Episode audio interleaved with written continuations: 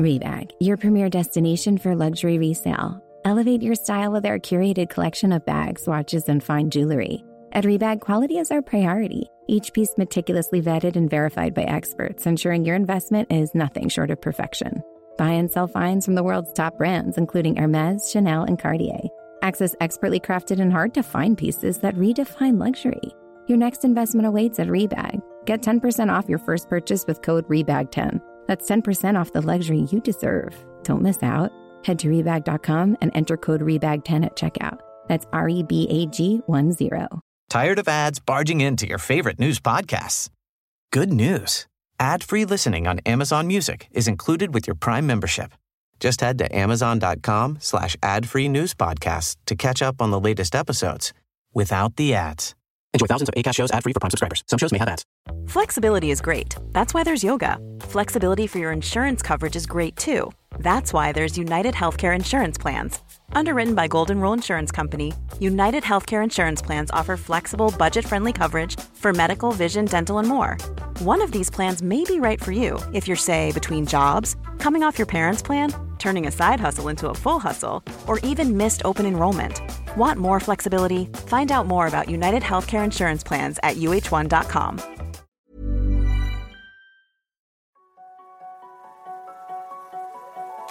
Bienvenue sur Limitless Project, le podcast qui explore les mystères de nos super pouvoirs et cherche comment les libérer.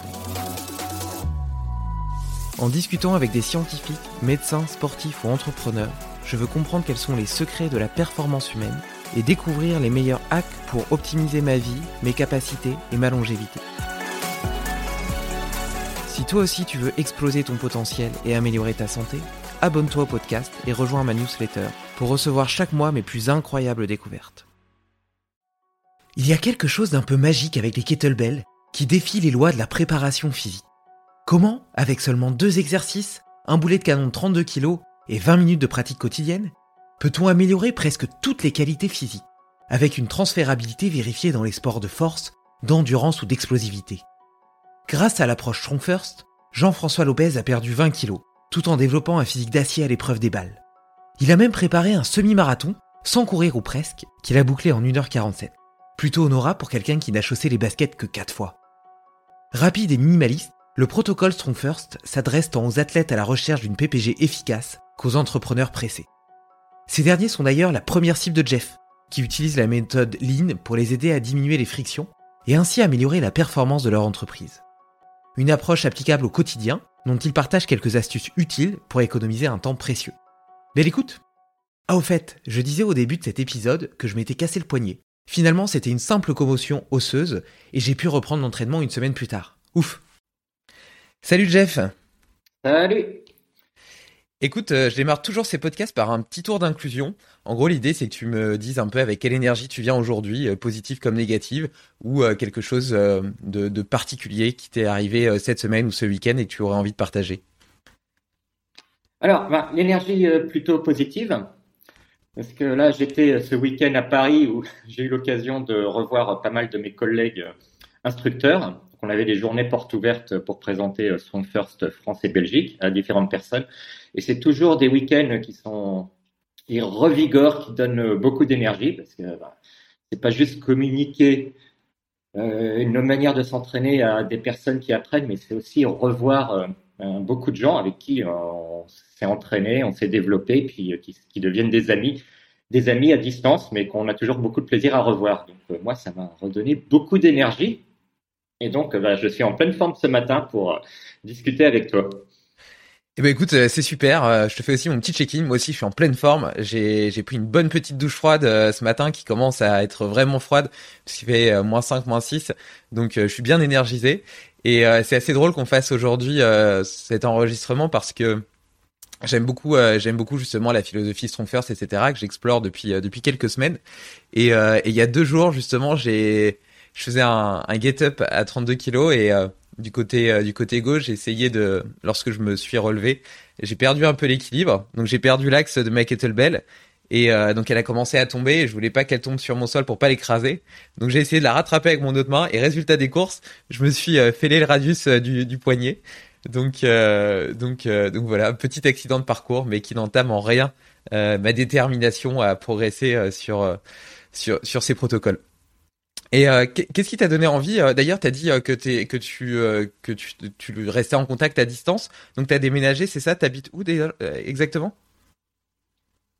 Alors moi, c'est pas tellement que j'ai déménagé par rapport à ça. J'étais déjà avant. En fait, je vis en Europe centrale. Je vis à Bratislava et je vis depuis plus de 20 ans en Europe centrale, entre la Tchéquie et la Slovaquie. J'y suis allé euh, de bonne heure, en fait, euh, après mes études. Donc, j'ai fait euh, l'armée. Ensuite, je suis parti directement à l'étranger en, en VIE. Et je suis tout le temps resté là-bas, en fait. Je suis jamais rentré en France. T'es tombé amoureux du pays et t'as pas eu envie de rentrer, quoi. En fait, euh, je me suis construit euh, une vie là-bas. Moi, j'avais l'idée encore de continuer à bouger ailleurs, mais finalement, euh, voilà, ça se passait bien, c'est agréable. Et je suis consultant en management dans, de profession principalement avant d'être entraîneur personnel. Et en fait, c'est beaucoup de projets où on se déplace et au final être basé quelque part en France et puis me retrouver à faire un projet de toute façon quelque part en Espagne pendant quelques semaines et ensuite rentrer en France ou rentrer euh, dans ma maison en, Tchéquie ou en Slovaquie, c'était pas très différent au niveau des transports. Donc en fait, je suis resté là-bas et ça m'a bien plu et voilà, j'ai construit ma vie là-bas. Et alors, euh, donc tu dis que tu es consultant en management, on en parlera un petit peu, un petit peu, un petit peu après. Euh, mais tu as aussi des certifications du coup Strong First, FMS, euh, Oxygen Advantage, etc. Tu as fait tout un, un tas de, de, de t'as développé et t'as découvert tout un tas de compétences liées euh, au développement du potentiel humain. Qu'est-ce qui qu'est-ce qui t'a donné envie de t'y intéresser à la base? Alors en fait, euh, l'histoire elle commence euh, quand j'étais plus jeune. On va dire quand j'étais ado, j'aimais pas le sport ou le mouvement physique, etc. Parce que je trouvais ça complètement idiot de se fatiguer. Mais c'était pas très grave parce qu'à l'époque on était tous en forme. On bougeait un peu, on se déplaçait, on marchait, donc ça n'avait pas beaucoup d'influence. Après, autour de mes 20 ans, j'ai aussi plongé plus dans les arts martiaux. Là, je bougeais beaucoup, j'étais très actif et euh, j'étais bien en forme.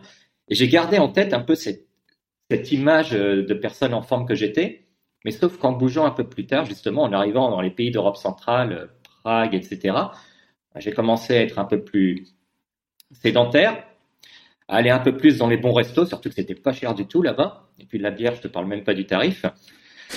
Et ben, petit à petit, je suis devenu un peu plus enveloppé, alors que j'ai toujours été d'un naturel euh, plutôt mince, hein, 1m71 et j'étais euh, autour de 68 kilos, puis j'ai fini par prendre un petit peu de poids et puis paraître moins en forme, mais sans vraiment m'en rendre compte, jusqu'à arriver un jour, euh, j'avais, en fait, j'ai surtout vu une photo de moi torse nu parce qu'on était en train de faire du kayak sur une rivière en Tchéquie, et j'ai pas reconnu la personne sur la photo.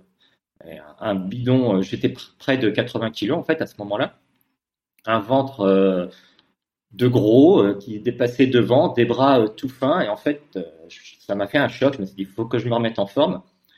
J'ai commencé à faire des pompes. Alors, c'était une autre histoire. C'est un peu un moment vers Noël. Je me dis, allez, je fais des pompes tous les matins. Quand je faisais les arts martiaux, on faisait des séries de 20 pompes, pas de problème. C'était facile. Je fais la première. elle est pas facile quand même.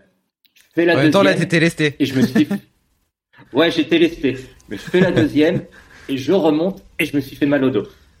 Donc ça, ça a été encore un choc encore plus gros que euh, que la photo parce qu'à la limite, avoir le bidon, si t'es en forme, c'est pas très très grave quoi.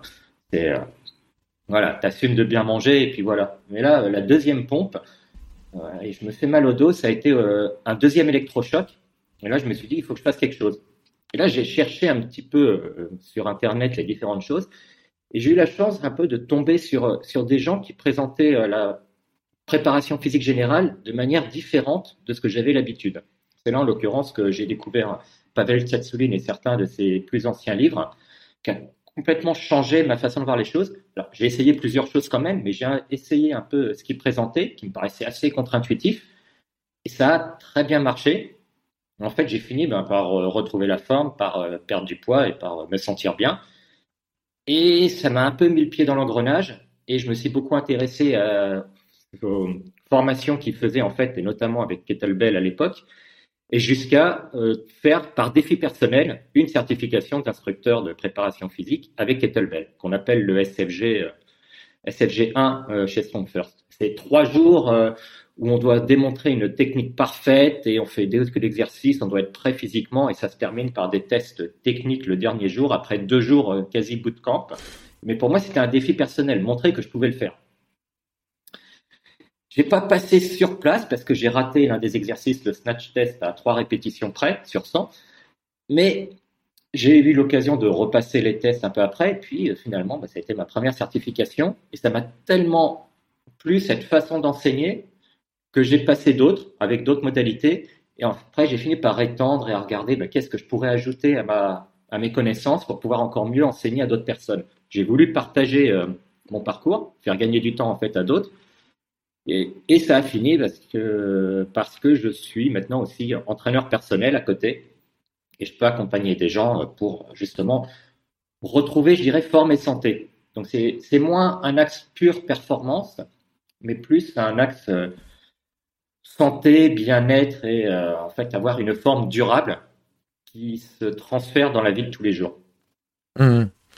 D'ailleurs, là, ta petite expérience avec la pompe, euh, la pompe qui t'a fait mal au dos, je trouve que c'est assez, euh, assez intéressant parce qu'en réalité, il y a des gens qui voient pas l'intérêt de se mettre au sport ou même d'accroître leur santé ou leur longévité.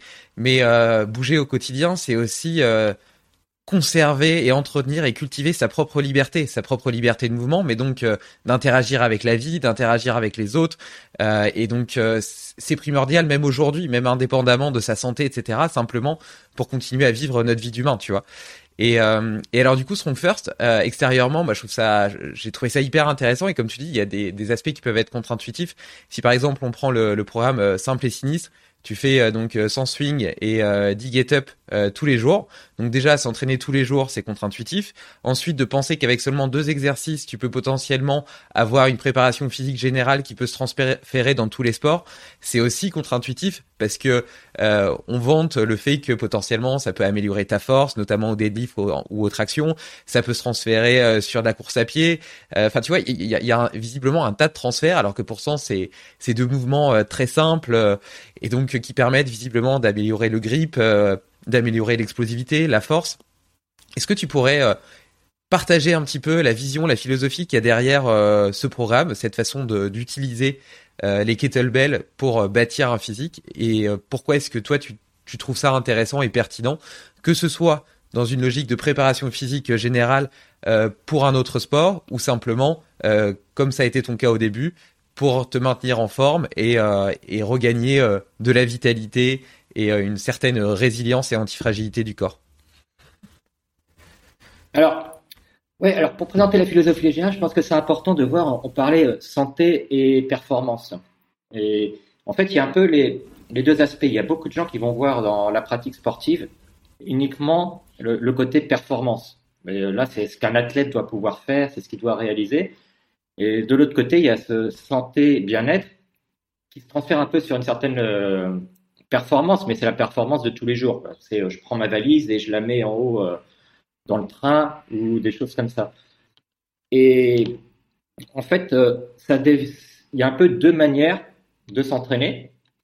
Il y a une manière qui est plus la manière que nous, on a chez Strongfirst, qui est la méthode art style. Et il y a d'autres manières qui vont être vraiment plus focalisées uniquement sur la performance. Mais la performance peut être à court terme. Et ça, ça, alors si on parle d'exercice avec kettlebell, ça me fait penser à un exemple. Justement, il y a une vidéo qui avait été tournée il y a quelques années à, Prague, lorsque je passais une certification, entre euh, avec Luca Kurser, qui est donc un, team leader euh, Strong First, et Fionn Bartoulan, qui était aussi chez Strong First et qui est un champion du monde de, sport à kettlebell. Ils ont démontré la même technique, en fait, de snatch, donc l'arracher avec kettlebell, mais fait avec euh, les deux, les deux aspects. La technique est très, très différente. Il n'y a pas une qui est bonne ou qui est mauvaise, mais en fait, on cherche à avoir des objectifs différents. Et là, euh, on voit donc la technique euh, de, de Finbar, qui est pour son, son sport, il doit tenir 10 minutes à faire des snatchs en ne faisant qu'un changement de main. Donc toute la technique est basée sur la performance et sur je m'économise au maximum je vais donc changer la technique pour avoir un maximum d'économie d'énergie. Euh, la méthode ArtStyle, qui est démontrée par Lucas sur cette euh, même vidéo, je pourrais donner le lien pour ceux qui sont intéressés, elle est sur YouTube, elle est facilement accessible. C'est très différent et on voit que chaque répétition, il donne il pas de s'économiser. Il évite de gaspiller en ayant des mouvements qui soient trop amples, mais c'est vraiment, il démarre, il termine vraiment en tension euh, maximale et il dégage un maximum de puissance. En fait, pour tenir 10 minutes, ça va être beaucoup plus difficile. Donc d'un point de vue purement performance, ça pourrait faire baisser. Mais en fait, d'un point de vue santé et bien-être, c'est là où il va renforcer euh, eh bien beaucoup plus le mouvement de flexion-extension de hanche, qui est un mouvement qui nous sert à courir, à nous déplacer, euh, à soulever des charges. C'est quelque chose qui va renforcer sa ceinture abdominale, qui aide à avoir une bonne posture et aussi à protéger la colonne. Et ça va avoir un transfert dans la vie de tous les jours, dans les activités de tous les jours, ou même pour certains sports, mais d'autres sports qui ne sont pas spécifiques euh, au kettlebell, qui va être beaucoup plus grand. Donc il n'y a pas une bonne approche et une mauvaise approche, ça dépend de ce qu'on veut. Mais si on est dans une approche purement sportive et performance, ben, on va modifier des techniques pour être bon dans ce sport. Et avec l'approche hardstyle, en fait, on va avoir des techniques qui vont nous demander un maximum de force, un maximum de puissance. Mais comme ça renforce le corps d'une manière générale, ça va nous permettre d'avoir vraiment un transfert pour le bien-être, pour la santé et même pour la préparation physique générale pour d'autres sports. Et ça, ça nous amène à un cas comme euh, simple et sinistre. En partant de cette idée, donc art style, et donc Strong First est pour moi la meilleure école pour apprendre ce style euh, art style. Euh, on peut avoir une approche aussi qui est minimaliste comme simple et sinistre. On n'est pas obligé d'être minimaliste. Hein. Le art style, on peut avoir du art style et faire beaucoup d'exercices, beaucoup de programmes. On a par exemple un plan strong et une méthode de programmation qui fait faire énormément de répétitions à la barre sur plusieurs jours par semaine. Et si on a une approche minimaliste comme simple et sinistre, en fait, l'idée, c'est comment bénéficier de tout ce type d'entraînement qui nous renforce vraiment pour, de manière générale et pour la vie de tous les jours, avec un minimum d'exercice et un minimum de temps à passer à faire les exercices. C'est pour, euh, pour la plupart d'entre nous, on a un travail, on a une famille, on ne peut pas se permettre de passer notre temps à la salle de sport. Et c'est l'idée de Simplicini, c'est de trouver ces exercices qui vont couvrir un maximum de bases et qui vont avoir un maximum de transferts. Donc, simple et sinistre, en fait, c'est trois exercices si on chipote euh, vraiment parce que tu as un échauffement avec euh, mmh. ce qu'on appelle le squat gobelet. Tu tiens le kettlebell entre, on tient comme un gobelet, on tient devant soi et on va descendre euh, en squat. On va faire quelques mouvements en général au début pour un peu libérer les hanches. On va faire trois séries de cinq. C'est pas très lourd, mais le but c'est de faire ce mouvement de squat avec un petit peu de charge pour déverrouiller. Euh, comme on dit, euh, on ne doit pas forcément squatter lourd, mais tout le monde devrait squatter d'une manière ou d'une autre. Retrouver ce mouvement d'accomplissement. Ensuite, on va arriver sur euh, les swings. Les swings, on voit souvent d'ailleurs dans les salles de sport, c'est fait d'une manière, pour moi, il y a deux manières de faire, il y a trois manières de faire le swing. Il y a la manière hardstyle, qui est celle dont on va parler. Il y a la manière comme euh, le sport euh, kettlebell, qui est une bonne manière aussi dans le cadre, dans le contexte de leur sport de performance. Donc, ils essaient d'économiser l'énergie. Puis, il y a ce qui est au milieu, qui est euh, une mauvaise manière. On va, se blesser, on va faire des choses qui nous permettent ni d'avoir cet objectif performance du kettlebell sport, ni santé euh, générale et euh, performance pour certains types de sports qu'on a avec le hardstyle. Dans le hardstyle, notre but, c'est d'avoir un maximum d'explosivité au niveau de l'extension de hanche. C'est pas tellement le mouvement de kettlebell qui est important, c'est un effet secondaire, mais ça, le swing, il va nous permettre de couvrir ce renforcement dynamique de la hanche qui se transfère sur euh, la course, sur beaucoup de sports. Sur la vie de tous les jours, ça va aider aussi la posture parce qu'on va corriger un certain nombre d'imperfections qu'on peut avoir. Et ça a aussi un petit effet cardio. Euh, c'est de la puissance répétée en fait. On, déploie beaucoup d'énergie, on fait monter le cœur euh, dans les tours et on récupère. On, veut récupérer de la manière la plus aérobie possible. Là, je vais rentrer dans des détails techniques que je vais éviter quand même, mais en fait, on essaie d'être plus ou moins à lactique, donc un maximum de puissance pour une période assez courte.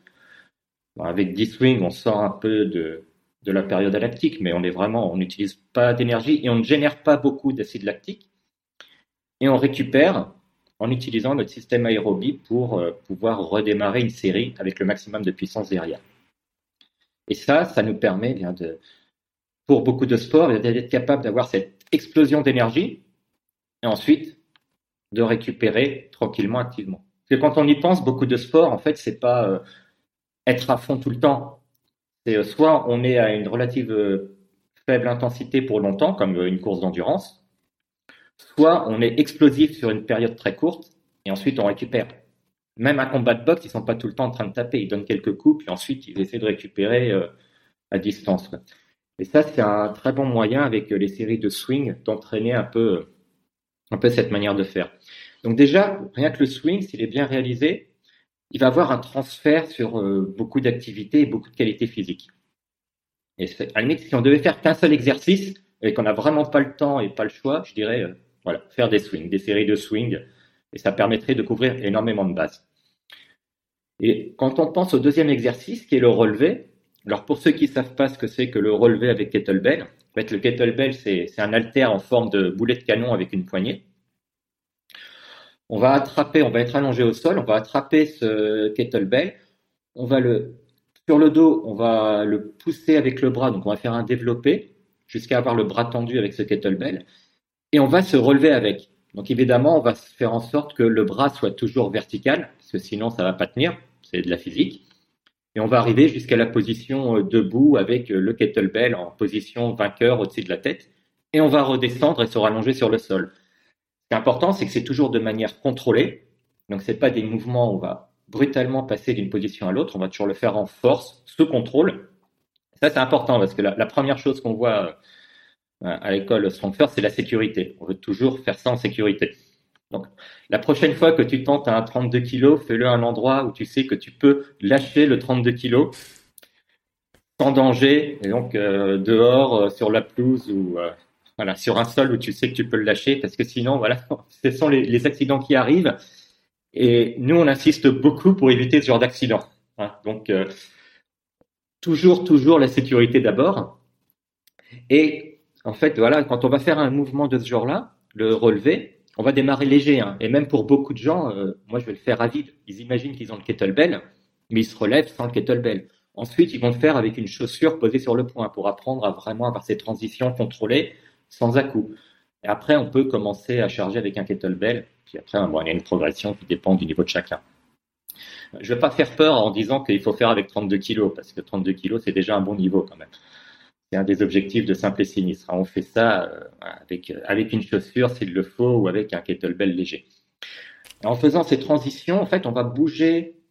Euh, en fait, c'est du yoga chargé. On va bouger, on va faire beaucoup de mobilité et de mobilité chargée. Et ça, ça va avoir un transfert dans la vie de tous les jours. On va vraiment retrouver des amplitudes de mouvement et des amplitudes utiles. Et ça, c'est très intéressant. On a deux exercices comme ça deux et demi, si on tient compte quand même du squat gobelet.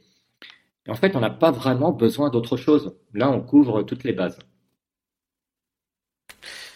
Alors déjà, je fais, je fais juste une petite parenthèse. Je te rassure, j'ai pas commencé directement avec 32. J'ai aussi euh, fait euh, les didactiques avec euh, avec la chaussure. j'ai d'ailleurs suivi la, il y a pas longtemps, là, il y a deux semaines, avec Alexei, la journée Strong First Kettlebell 101, là, le, le, premier niveau. Puis j'avais déjà de bonnes de bonnes bases de force à la base et j'ai quand même monté progressivement. Je crois que les, les relevés, je les ai peut-être commencé à à 16 au début, puis je suis monté à 24 et puis à 32.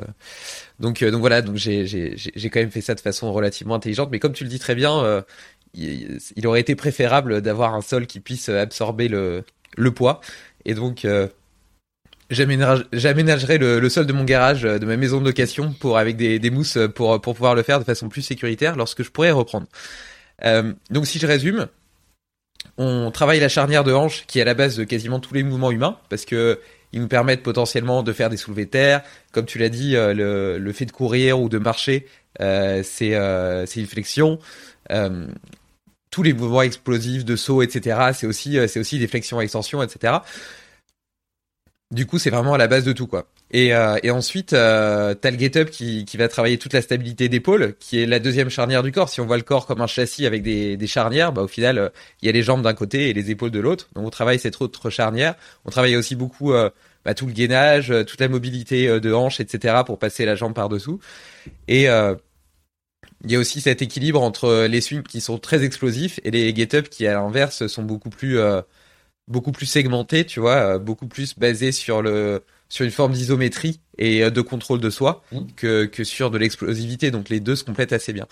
Et du coup sur les sur les swings, tu l'as évoqué rapidement tout à l'heure, mais il y a ce côté un peu lactique anti anti-glycolique qui qui travaille une filière énergétique peut-être euh, moins travaillée par euh, d'autres d'autres types de sports ou de mouvements, qui permet aussi potentiellement de le répéter euh, tous les jours. Et c'est ça qui est aussi une particularité de ce protocole, c'est que t'es pas obligé de faire une séance aujourd'hui, puis trois, deux jours de repos, trois jours de repos et de refaire une séance après. Est-ce que tu pourrais détailler un petit peu cette spécificité qui me semble quand même relativement unique euh, et propre à, la, programmation euh, Strong First alors oui, c'est vrai que c'est quelque chose qui s'est euh, développé beaucoup ces dernières années. En fait, on parle de, strong endurance. Au départ, c'est un séminaire euh, que fait euh, que mène Pavel. Et ce qui s'est passé, c'est qu'il y a une recherche sur bien comment on peut gagner en endurance tout en utilisant un peu notre, notre approche art style. Mais endurance, moi, je le mets avec un S. D'ailleurs, c'est sur mon site, je parle des endurances et pas de l'endurance, parce qu'il y a plusieurs types d'endurance. On pourrait rentrer, on pourrait avoir des dizaines de catégories si on était vraiment strict. Mais si on va parler d'endurance de manière générale, on va voir comment on est, en fait, on va utiliser nos différents systèmes euh, énergétiques. Alors, les systèmes énergétiques, c'est ce qui nous permet de fonctionner. On a besoin de générer de l'énergie. Et euh, cette énergie, elle n'est pas utilisable directement comme ça. On a besoin de faire une transformation dans une unité qui est utilisable par le corps, qui est euh, l'ATP. Et l'ATP, c'est ce qu'utilisent nos cellules pour générer de l'énergie. Cet ATP, c'est euh, sont des molécules qui sont en quantité euh, très limitée quand on, quand on fait du sport. Elles s'épuisent très vite. C'est voilà, c'est presque instantané. Ça dure très peu de temps. Donc on a besoin d'en recréer tout le temps. Notre corps a des systèmes énergétiques justement pour recréer cette, cette unité d'énergie. Alors, on en a trois principales. En réalité, il y a un peu plus que ça, mais on va rester sur les trois principales. Sinon, on va, on va faire un cours de, de biochimie un peu trop, un peu trop poussé. On va dire, on a celle que tout le monde connaît, qui est en fait la filière aérobie. C'est, euh, on respire, on a, on a de l'oxygène dans le sang, et on a tout un système assez euh, complexe qui, avec euh, avec le gras ou avec euh, le glucose aussi, enfin avec n'importe quel type de source d'énergie qu'on peut avoir dans le corps, qui va aller créer un certain nombre d'ATP. C'est une filière qui est très efficiente dans la mesure où elle va créer beaucoup de réserves d'ATP. Elle peut durer très très longtemps. C'est pour ça qu'on peut marcher toute la journée. On est en aérobie et on peut continuer à marcher pendant très longtemps. Mais elle a un inconvénient, c'est qu'elle n'est pas très rapide. Donc elle met du temps à se mettre en place. Puis en plus, en fait, c'est comme euh, on a un énorme euh, réservoir, mais on a un tout petit tuyau pour alimenter, euh, pour alimenter notre corps. Donc ça, c'est quelque chose qui fonctionne sur la durée. Ça, c'est la filière aérobie. À l'extrême opposé, on va avoir une filière qui est alactique, qui est, on va dire, c'est un tuyau qui est très large, donc qui va dégager énormément d'énergie qui va permettre de très rapidement régénérer de l'ATP, mais le réservoir est très petit. Donc ça, c'est euh, la filière qui va être majoritairement utilisée au début d'un effort intense, mais pour très très peu de temps. On estime que voilà, dans les, on va dire à peu près dans les dix premières secondes. Voire pour quelqu'un qui a énormément de puissance, ça va être encore plus court, ce qui va vraiment utiliser au maximum euh, cette filière-là. Mais entre les deux, il y a le système vraiment glycolique qui lui va utiliser, va être un petit peu entre ce système lactique et le système aérobie, qui va générer, qui a un, réservoir un peu plus grand que le système lactique, mais beaucoup plus petit que le système aérobie, mais qui lui va créer de l'énergie assez rapidement, mais va générer tout un tas de, de produits intermédiaires, notamment euh, les lactates, etc., qui font qu'on on va sentir, c'est souvent comme ça qu'on sent un peu cette brûlure, cette euh, brûlure qu'on peut avoir lors d'un effort intense qui dure un petit peu. Et ça, c'est une filière intermédiaire entre la lactique et l'aérobie. On va dire c'est euh, quand on fait un effort qui dépasse 15 secondes et qui dure jusqu'à peu près 2 minutes. Et l'aérobie va être dominant après 2 euh, minutes. De manière très très succincte, c'est ça. Alors, je sais qu'il y aura toujours des gens qui vont chipoter en disant oui, mais c'est pas tout à fait ça, parce qu'en fait, les trois filières fonctionnent toujours toutes les trois en même temps. On n'a pas, euh, pas de l'une à l'autre, mais elles sont plus ou moins dominantes. Donc, pour simplifier, on vous dira euh, alactique pendant les premières secondes, glycolique ensuite jusqu'à à peu près deux minutes qui est dominant, et ensuite on est principalement aérobie. Il n'y a pas une bonne et une mauvaise filière, mais il y a le, fait que si on est tout le temps dans le glycolique, on va générer tout un tas de, produits secondaires qui, à force, ne vont pas être euh, nécessairement bons pour le corps pour la durée. Donc c'est un système énergétique qui est très important, mais on va dire que c'est un système énergétique qu'on va entraîner quand on est vraiment dans une stratégie euh, d'affûtage. Sur le long terme, on va essayer d'aller sur les extrêmes, vraiment la lactique et l'aérobie. Alors comment on fait ça? Ben, Pour l'aérobie, le mieux, et ça on ne pourra pas euh, changer ça beaucoup, c'est des activités à relativement faible intensité sur une longue durée. Ben, le jogging euh, du dimanche, même si ces dernières années on s'est beaucoup moqué du jogging à faible intensité, ben, c'est une très bonne activité pour développer le système aérobie. Moi, mon approche préférée pour la plupart des gens, c'est simplement de dire marcher. C'est euh, quelque chose qu'on oublie, mais marcher, c'est aussi une activité euh, aérobie et qui développe le système aérobie. Il suffit de marcher un peu plus vite pour aller faire ses courses, pour, euh, pour se promener. C'est aussi un très bon moyen de, de, développer ça. Après, on peut aller nager, on peut faire du vélo, voilà. mais l'idée, c'est relativement faible intensité sur une certaine durée. Et la lactique, ben ça, on va l'utiliser en déployant un maximum de puissance pour une durée très très courte.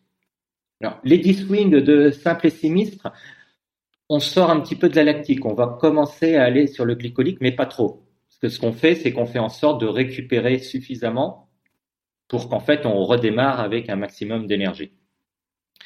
Et une bonne partie de l'entraînement, je vais dire hors saison, qu'on veut faire, c'est vraiment développer cette base. Donc, on va développer notre compétence lactique, déployer un maximum de puissance.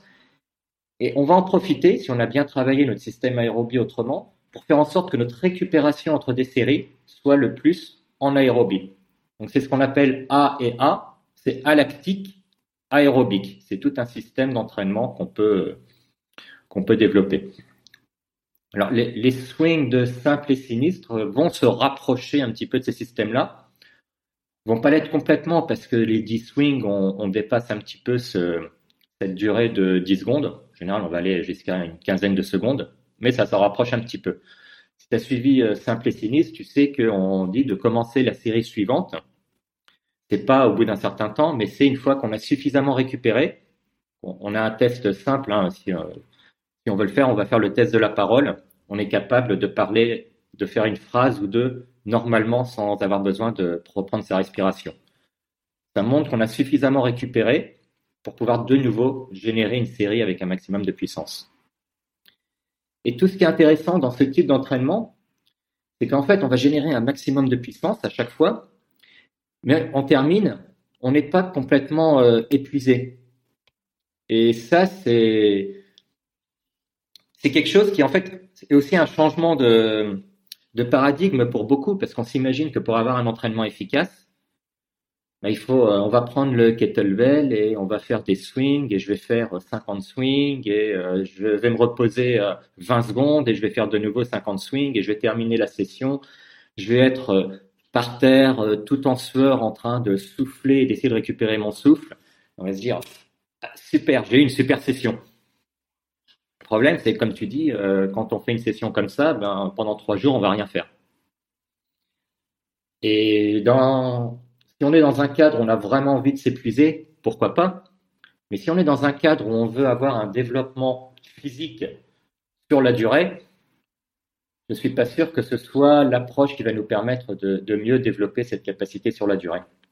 Alors qu'une approche lactique aérobie ben, nous permet de continuer à nous améliorer nous permet de générer un maximum de puissance et puis au fur et à mesure, ben, on va monter le poids. Quelqu'un qui, euh, au bout d'un moment, est capable de faire 10 séries de 10 swings avec 32 kilos, avec un maximum d'explosivité à chaque fois, ben, je peux t'assurer qu'après, quand il faut aller faire euh, des swings euh, à deux mains avec un 24 kilos pour des séries longues, il n'a pas de problème. Il est capable de le faire. beaucoup plus que si c'était entraîné à faire uniquement des séries longues avec 24 kilos. Donc ça a un transfert aussi sur, euh, sur une certaine endurance. Et ça, c'est ce qu'on va chercher à faire quand on est hors saison, en fait, quand on est vraiment sur construire la base. Et j'irais dire que pour la plupart d'entre nous, en fait, on est hors saison la plupart du temps parce qu'on n'a pas besoin de faire un affûtage et d'avoir euh, d'aller à une compétition.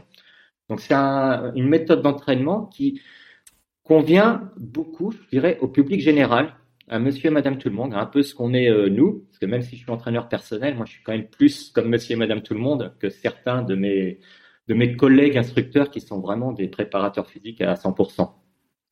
Et pour des gens comme nous, c'est, à mon avis, une approche du développement ben, de la puissance répétée, de l'endurance qui est beaucoup plus adaptée et qui nous évite aussi euh, d'avoir tous les à côté d'un entraînement un peu trop poussé, que sont euh, les courbatures régulièrement, euh, l'épuisement physique, cette fatigue générale qu'on peut avoir au bout d'un moment, et aussi, parce que bon, bien, on peut en parler, ce risque de blessure qu'on peut avoir quand on va vraiment se repousser dans les retranchements trop souvent, trop fréquemment, et où on va finir par sacrifier la technique aussi.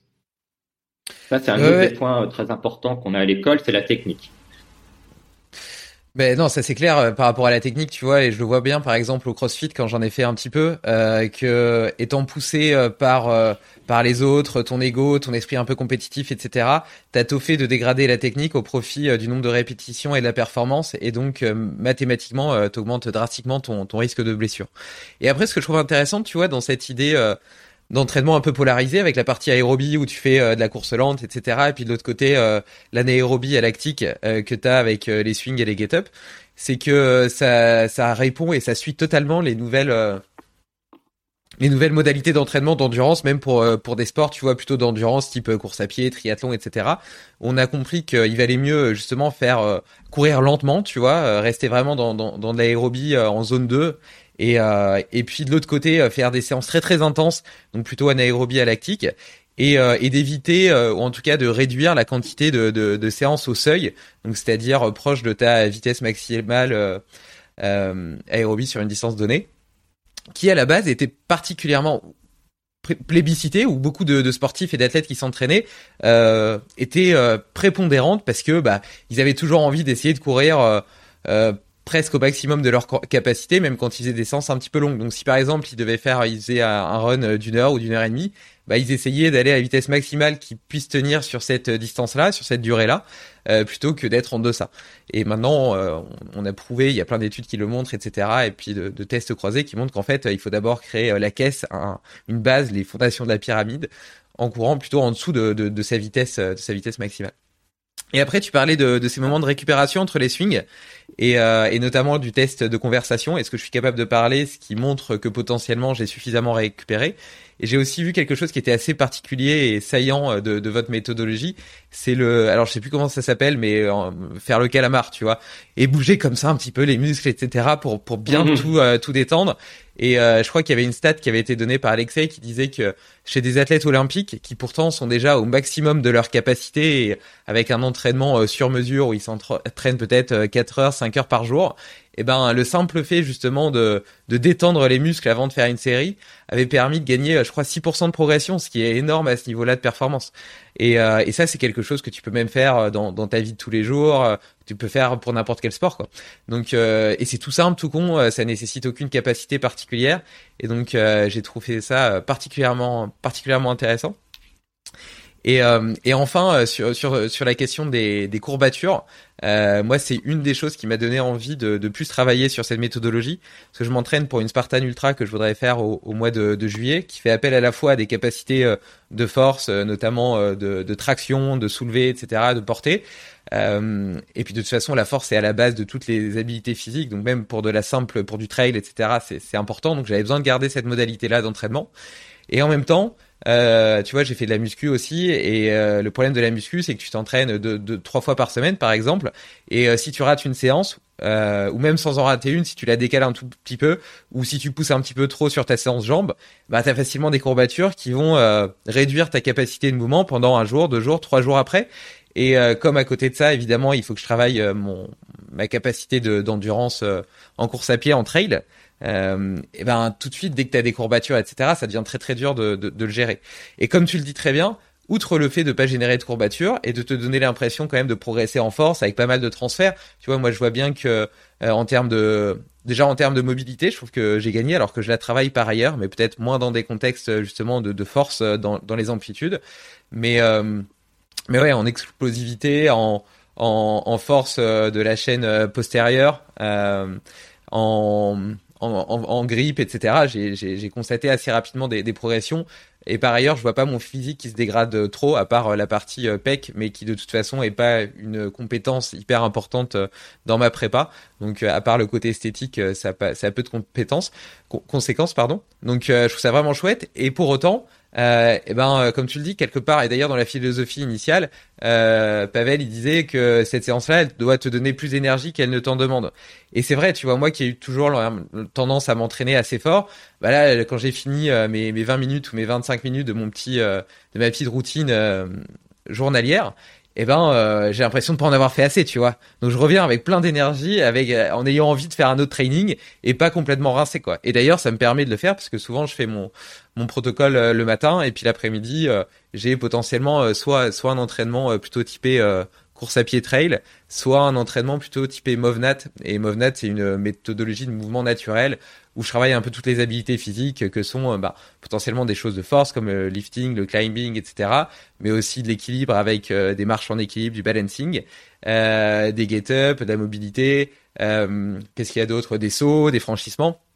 Donc c'est beaucoup plus entre guillemets polyvalent et tourné sur sur euh, l'expression naturelle de nos habiletés physiques de façon très variée. Donc tu ne deviens pas expert en quoi que ce soit, mais par contre tu as une palette de couleurs, une palette de mouvements qui te permet euh, déjà de te sentir libre en tant qu'animal humain. Et comme j'aime bien le dire, te donne un peu des, des, lunettes 3D qui te permettent de voir euh, ton environnement comme un terrain de jeu géant. Et en plus, moi, dans ma préparation de ma Spartan, où tu vas devoir enchaîner plein d'obstacles différents, mmh. bah c'est super parce que sans être excellent en rien, euh, je suis euh, plutôt moyen en tout, et donc euh, je peux venir à bout de, de, de, de n'importe quel de n'importe quel obstacle.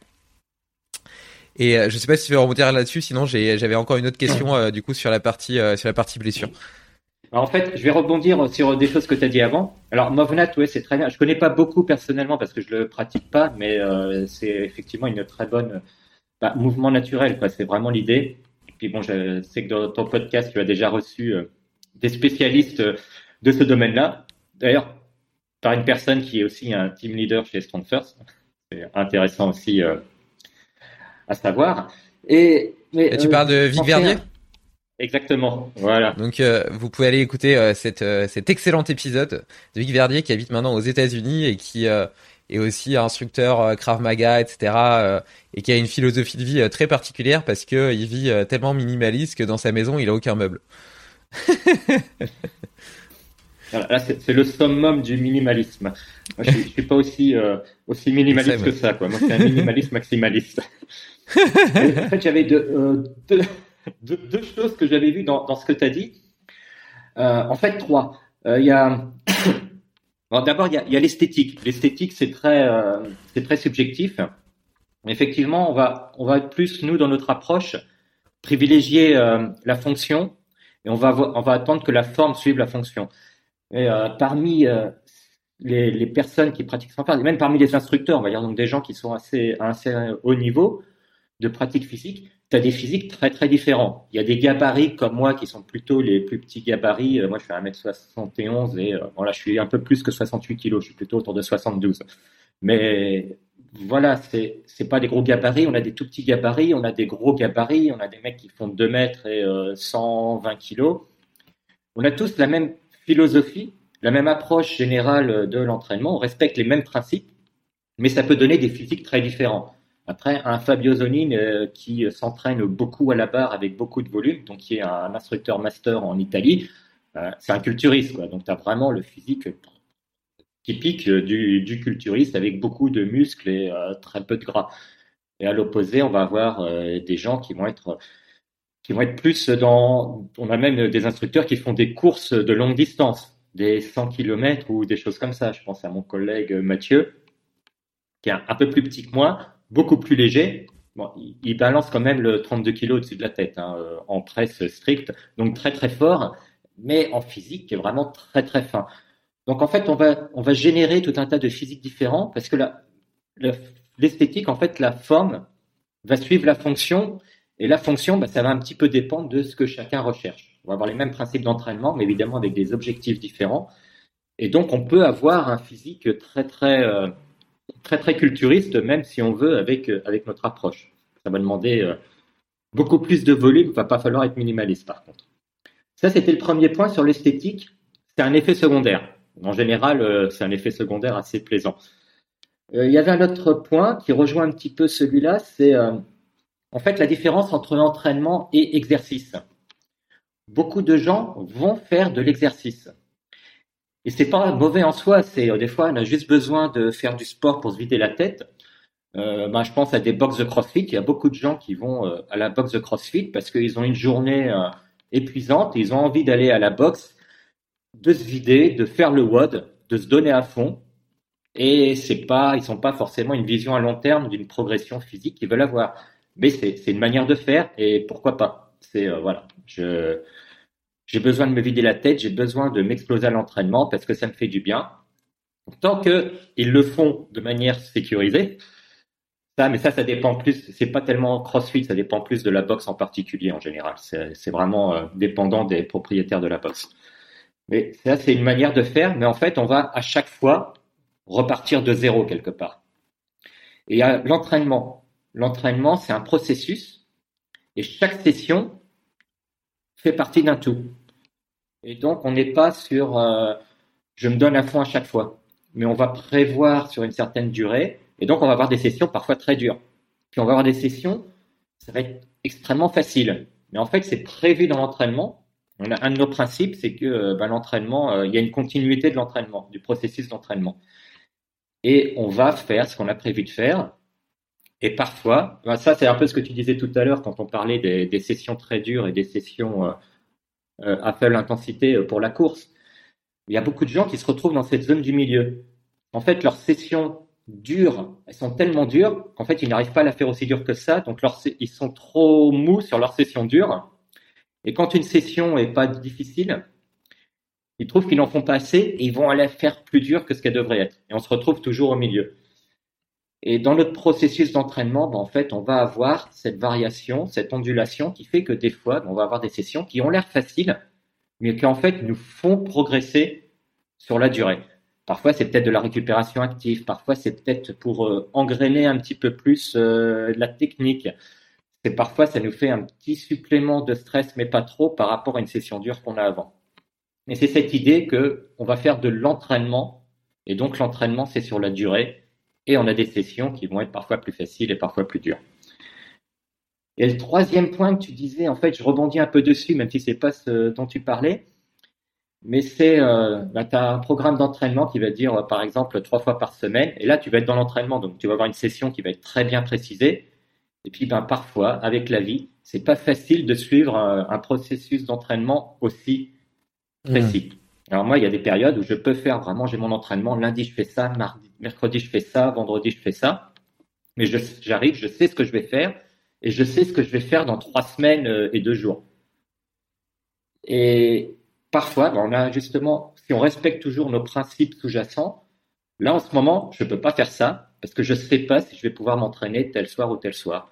Mais j'ai un programme d'entraînement qui a quand même une logique de plusieurs sessions. Euh, euh, qui sont pas indépendantes, mais qui me donnent beaucoup de flexibilité. Simple et c'est un exemple d'un programme comme ça, où tu as un entraînement à long terme, tu as une progression à long terme, mais tu peux te permettre au jour le jour de changer ta session pour s'adapter à, ta situation. Tu as une journée euh, tellement difficile que ta session du soir où tu pensais que tu allais faire tes 10 séries de 10 à 32 kilos pour tes relevés euh, et tes swings, ben là, euh, t'as pas pas la pêche pour le faire. On a moyen de transformer cette session en disant, ben là, tu vas faire des relevés à 24, mais tu vas les faire un peu plus long que d'habitude et tu vas travailler sur la technique. Les swings, ben on va faire des swings à deux mains avec 24 kilos, mais on va mettre un petit peu plus de puissance sur le retour. Mais on peut varier, on a une certaine euh, souplesse dans l'entraînement. Enfin, on peut faire des entraînements où justement on a cette souplesse pour pouvoir justement s'adapter. Et je pense que ça, c'est quelque chose qui est très important pour euh, monsieur et madame tout le monde qui ne peut pas forcément suivre avec précision un programme euh, où tout est cadré pendant euh, six semaines. Et ça, c'est aussi un des avantages quand on respecte bien tous nos principes. Ça, c'est quelque chose qu'on peut faire.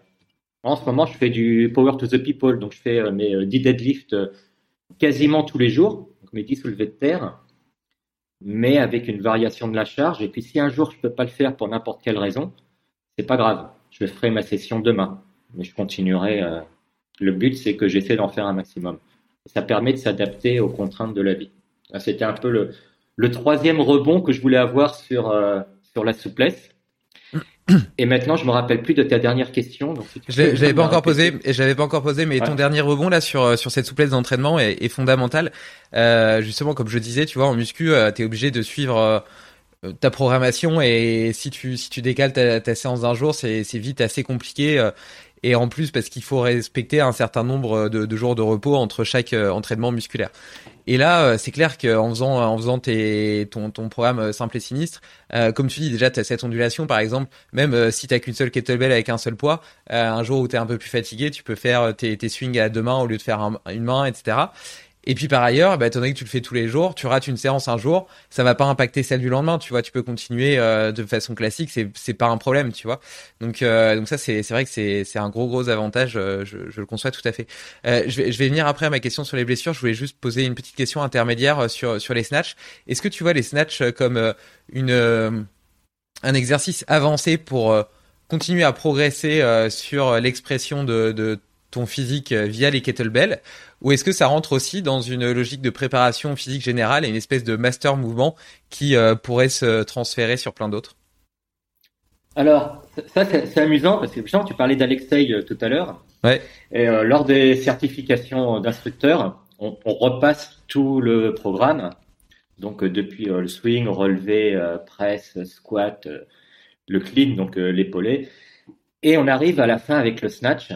Et il pose souvent cette question-là comment est-ce qu'on apprend le snatch à un débutant? Et tu as toujours euh, des gens qui vont réfléchir, ah ouais, donc faut faire ça, ou faut faire ça, ou faut le faire comme ça, ou alors avec telle méthode, et que des, des méthodes d'enseignement qui sont, qui sont très bonnes, et ils ont de bonnes idées. En fait, la réponse, c'est on n'enseigne pas le snatch à un débutant. Parce que le snatch est un petit peu euh, si, tu réfléchis au snatch, donc le snatch c'est un arraché, donc on a le kettlebell au sol et on va l'amener en un mouvement fluide grâce à, à une extension de hanche puissante au-dessus de la tête. Et c'est, t'imagines, en fait, tu as, le relevé dedans parce que tu as la position finale euh, du relevé. Tu as euh, le swing parce que c'est ce mouvement de hanche qui nous permet de générer cette puissance. On a le clean, donc l'épaulé parce qu'on a cette cette manière de le garder très près du corps pour qu'il ait une trajectoire la plus verticale possible et pour éviter justement qu'il aille taper sur le bras. Parce que quand on fait un, snatch avec le kettlebell, il y a un moment, il faut que le kettlebell, il est, il est en prolongement du bras et il y a un moment, qu'il arrive posé sur le bras. Donc, euh, ce qui se passe souvent, c'est que si on n'a pas la maîtrise technique de ce mouvement-là, ça va les cogner sur le bras. Et ça, c'est pas bon. Et s'il faut faire 100 répétitions comme dans un snatch test où ça cogne à chaque fois, ben, voilà, ce week-end, euh, je faisais on faisait passer des tests blancs du Snatch Test à certains futurs candidats. Il y a une candidate, euh, elle n'avait pas cette maîtrise technique au départ, ça cognait sur le bras. À chaque fois, je lui disais no count, no count, ça compte pas, ça compte pas, ça compte pas. Je lui comptais pas ses répétitions. Parce qu'on a besoin d'une maîtrise technique pour faire le snatch, qui fait que pour moi, c'est intéressant de le montrer à un débutant qui vient s'initier, par exemple, pour le swing, comme quelque chose vers lequel on peut aller. Mais ça, a des critères qui font que c'est pas quelque chose qu'on va apprendre à quelqu'un tant qu'on n'a pas la maîtrise du swing, du clean et au moins du, euh, du relevé ou du press parce qu'on veut cette position finale qui soit solide. Par contre, c'est bien pour. Euh, il y a beaucoup de gens en fait qui n'auront jamais besoin d'apprendre le snatch parce que tu peux faire beaucoup de choses avec le swing. Le swing, tu peux le faire lourd. Quelqu'un qui fait des swings à une main avec 48 kilos, euh, il a déjà quand même beaucoup du bénéfice de cette flexion de hanche, de cette force euh, de la poigne, si tu le fais à une main, et si tu le fais explosif, euh, voilà, tu as quand même une bonne marge de progression euh, quand même avec le swing. Mais par contre, moi j'aime quand même beaucoup euh, le snatch. Déjà c'est un mouvement, euh, bah, déjà c'est cool, c'est un mouvement qui est agréable à faire, qui, ça fait plaisir quand tu le fais bien. Et on a un certain nombre de protocoles qui sont intéressants aussi pour aller travailler, bah aussi ce lactique, ce aérobie, et même, on va dire, la quatrième filière énergétique, dont on va pas parler là, mais qui est en fait la filière, on va dire, AMP, qui est euh, une filière très très spécifique et qui, qui permet de, de stimuler la, la génération et l'amélioration du fonctionnement des mitochondries. Alors ça devient très très technique, mais en fait, on va, euh, on va améliorer le fonctionnement de nos cellules énergétiques. Et ça nous permet d'être beaucoup plus efficaces en gestion énergétique. Et on va le faire aussi dans des, dans des fibres musculaires qui au départ ne sont pas des fibres purement aérobie, les fibres de type 1, mais aussi dans les fibres de type 2 et 3. Donc en fait, quelque part, on va rendre plus aérobie des fibres qui au départ ne le sont pas. Donc ça a des intérêts euh, beaucoup, énormes pour euh, la capacité de récupération et de régénérer de la puissance euh, dans certains sports. Et le snatch est un outil très intéressant dans ce cadre-là. On est capable, on a un protocole, donc c'est un autre livre de Pavel, hein, The Quick and the Dead, qui n'est pas traduit pour le moment en français, mais on a un exercice, le protocole 044, euh, qui travaille avec des snatchs, des snatchs très puissants et des séries, des séries répétées.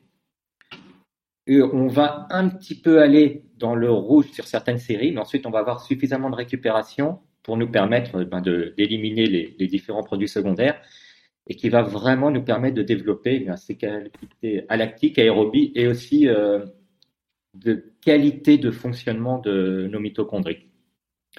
Et le snatch est un bon outil euh, pour ça. Plus, souvent plus que le swing. Et pour euh, de la lactique aérobie un peu poussée, on a aussi les exercices qu'on peut faire avec le snatch. Donc on va prendre du snatch lourd. Donc pour euh, quelqu'un comme moi, ça va être minimum 28 ou 32 kilos. On va faire très peu de répétitions, peut-être 5 répétitions, voire même moins, 3, maximum de puissance et on va récupérer pendant longtemps.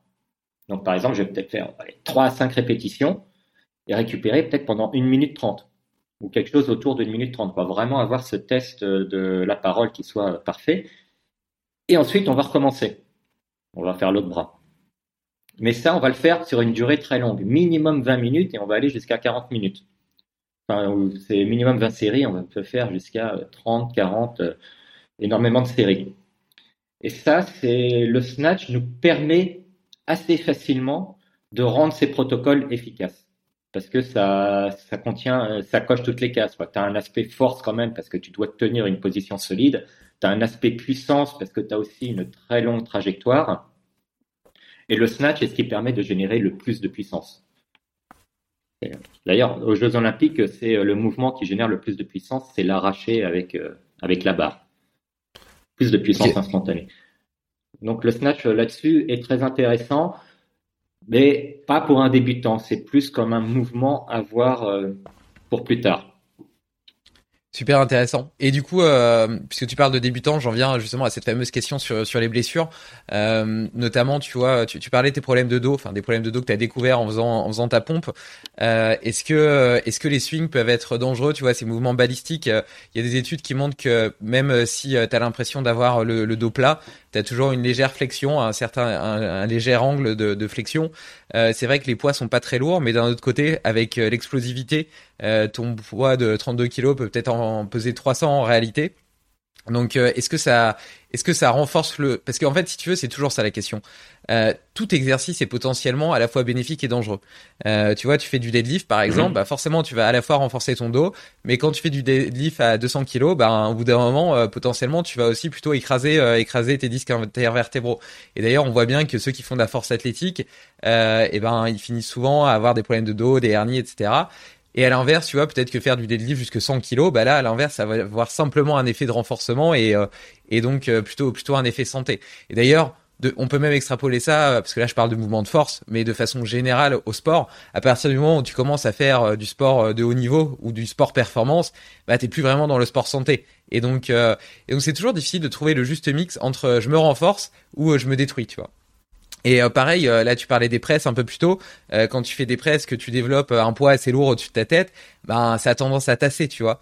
Et déjà ta vie quotidienne a tendance à tasser. D'ailleurs, je, je crois que dans le, dans la philosophie de, de Pavel, il, il, suggère de se suspendre euh, le plus souvent possible, mhm. ou en tout cas régulièrement. D'ailleurs, c'est un conseil qui est euh, qui est euh, qui est repris, tu vois, par exemple par Ido Portal, etc. Ido Portal, je crois qu'il dit que il faut il faudrait essayer de se, suspendre 7 minutes par jour, bien évidemment pas pas à suivre, hein, mais avec des petites sessions de 30 30 secondes, une minute. Et tu parlais tout à l'heure du squat, de l'importance du squat, tout le monde devrait squatter, du squat gobelet, le squat gobelet qui je pense avec 32 kilos travaille enfin euh, surtout sur des, répétitions, surtout sur cinq répétitions pardon va pas vraiment euh, permettre de développer la force des, des, quads. Mais par contre qui permet euh, de vraiment bien bosser l'ouverture de hanche, la position du squat, le fait d'essayer de se redresser dans cette position-là, la, la, bouger aussi les chevilles, etc. Enfin, tout ce travail d'ouverture. Et donc Ido Portal, il disait, il faudrait faire, je crois, 30 minutes par jour de squat. Et euh, il propose des choses simples pour ça. Tu vois, par exemple, tu passes un coup de fil, bah, plutôt que de le passer assis sur ta chaise euh, ou debout, bah tu te mets en squat. Et il y a plein de moments où tu, même quand tu regardes un film, euh, quand tu lis un livre, il y a plein de moments où tu pourrais inclure un petit peu, ou même tu, te reposes pour, enfin, t'attends pardon le, train, et donc sur le quai de la gare où tu pourrais inclure du squat. Et, et donc, donc tu vois ces mouvements, ces mouvements de de comment de compression et d'extension. Euh, donc euh, compression plutôt quand tu te mets en squat, extension plutôt quand tu, tu te suspends, euh, sont vachement complémentaires. Et, et, donc, mais de manière générale, dans la vie euh, classique d'un, d'un humain moderne sédentaire, eh ben on est beaucoup plus en compression qu'en extension. Et, et donc le fait de rajouter, tu vois, une contrainte en faisant des des squats, des overhead press, etc. Tu vois, ça peut avoir tendance peut-être à, à, à empirer ce, ce mauvais pattern. Euh, donc voilà, je voulais avoir ton avis un petit peu, un petit peu là-dessus. Donc, je parle pas des blessures en termes de problèmes de technique. Je parle vraiment de, du pattern de mouvement par rapport à nos, à nos habitudes. Alors, à, ça, je vais répondre la, je vais donner la réponse euh, typique et je vais dire ça dépend. en fait, c'est vraiment une question de contexte. Pour prendre euh, l'exemple du squat, bah, Ido Portal, effectivement, j'en connais aussi qui ont suivi son, son défi 30 minutes par jour. Et je suis complètement aligné. On devrait tous squatter, enfin, on devrait tous avoir ce mouvement d'accroupissement et le conserver et le pratiquer régulièrement. Euh, quand tu regardes en Asie ou dans pas mal de pays, euh, les gens ils se reposent accroupis. En, Europe et euh, je pense en Amérique du Nord, les gens ne savent plus s'accroupir souvent. Et ça, c'est quand même un, vrai problème. Donc c'est pour ça qu'on dit tout le monde devrait squatter, mais pas forcément lourd. Après, si quelqu'un veut squatter lourd, euh, c'est pas quelque chose sur lequel je vais m'opposer. Hein. C'est aussi très bien de squatter lourd, mais voilà, tout est question de contexte. Et le squat gobelet, alors je veux pas faire peur non plus parce qu'on dit 32 kilos, mais 32 kilos, ça commence à être quand même un poids très très lourd pour faire un squat gobelet. Donc, il faut savoir que voilà, on fait des squats gobelets avec des poids légers aussi. on démarre à 8 kilos pour les femmes, peut-être 12-16 kilos pour des hommes qui sont euh, déconditionnés. On va, on va faire du poids léger, quelque chose qu'on est capable de faire. On va même le faire à vide. En fait, au début, on va simuler le gobelet, mais on va le faire à vide on va se tenir à un poteau pour éviter de basculer en arrière si on a un problème de contrepoids. Mais ce mouvement-là est fondamental. Et donc, euh, on, va, on toujours l'entraîner. L'autre point, c'est euh, cette histoire de compression. Et c'est là où il faut toujours penser que c'est une question de, de deux faces de la même pièce. On parlait tout à l'heure de relaxation et de, euh, force. Euh, la force, c'est la tension, c'est on tend les muscles au maximum. La relaxation, c'est au contraire, on détend euh, les muscles au maximum. On va toujours chercher dans l'entraînement à combiner les deux phases de cette pièce-là. Donc on va travailler beaucoup en force. Allez, je vais faire en force ou en puissance, hein, mais je vais faire mes séries, des séries relativement lourdes d'un exercice comme tu disais, entre les deux, on va faire euh, le, calamar, euh, comme tu dis, on appelle ça fast and loose. On va bouger un petit peu toutes les fibres musculaires, tous les, on va faire des mouvements. Ce qu'on peut voir avec les athlètes de haut niveau, hein, ils le font. Hein, entre deux séries, souvent tu les vois qui bougent un peu dans tous les sens. Ben, c'est ça en fait, c'est faire en sorte qu'on relâche les muscles au maximum. En fait, ça demande de l'énergie de relâcher les muscles. On a besoin d'énergie pour les contracter, mais on a aussi besoin d'énergie pour forcer la relaxation. Et euh, ces mouvements, ça permet de mécaniquement aider cette relaxation. Ça permet aux fibres musculaires de se, de se relâcher. Et on va toujours alterner ça. Et en ce qui concerne la compression, la compression en soi ne va pas être mauvaise, elle va être mauvaise que si on ne va pas également pratiquer, bah, comme tu dis, faire des suspensions. À la fin d'une session de deadlift lourd, bah, on va aller sur une barre et euh, bah, peut-être rester suspendu. D'ailleurs, on a tout un programme de suspension. Là, c'est euh, mon collègue euh, instructeur master en République tchèque, Pavel Matsek, que je connais bien parce que justement c'est un voisin, donc ça fait plusieurs années que je le connais, qui a redéveloppé tout un programme résiliente, basée sur des écrits de Pavel Tsatsouline et tous ses enseignements depuis des années. Il a un peu recompilé euh, tout ça. Et il y a toute une partie sur les suspensions. Donc, euh, des suspensions passives, des suspensions actives, des suspensions avec un peu de mouvement. Et ça, c'est un moyen, justement, de, résilience, aussi d'aller compenser un excès de tassement. Et comme pour tout, il y a la bonne manière de le faire et il y a de mauvaises manières. Il faut, mais le simple fait de se suspendre à une barre, je pense que c'est une très très bonne chose à faire, par exemple. Et c'est la compression en soi, pour moi, ne va jamais être un problème à partir du moment où on est capable de la compenser. Euh, on va développer beaucoup la force avec des exercices. C'est pas pour autant qu'on va, euh, quand on, plaisante parfois, on dit euh, strong first, c'est, ça veut dire fort d'abord, mais ça veut pas dire strong only. C'est pas fort seulement on doit aussi travailler euh, de la mobilité. On parlait de capacité aérobie. Ben, c'est important de développer aussi la capacité aérobie. Donc, il y a des tas de manières de le faire. La, la mobilité et la souplesse de manière générale, c'est plus abordé directement par, euh, par Strongforce École de Force, même s'il y a beaucoup de travail de mobilité pour être capable de faire les exercices. Mais il y a le système partenaire Flexible Steel où on travaille euh, parfois énormément la souplesse en complément de la force et en, même temps que, la force. En réalité, si on allait vraiment sur les détails, souplesse et force, c'est la même chose en réalité. Neurologiquement, c'est juste euh, les deux faces opposées de la même pièce. Donc, c'est important pour moi de travailler aussi avec des exercices qui peuvent être assez lourds hein, pour vraiment développer la force maximale.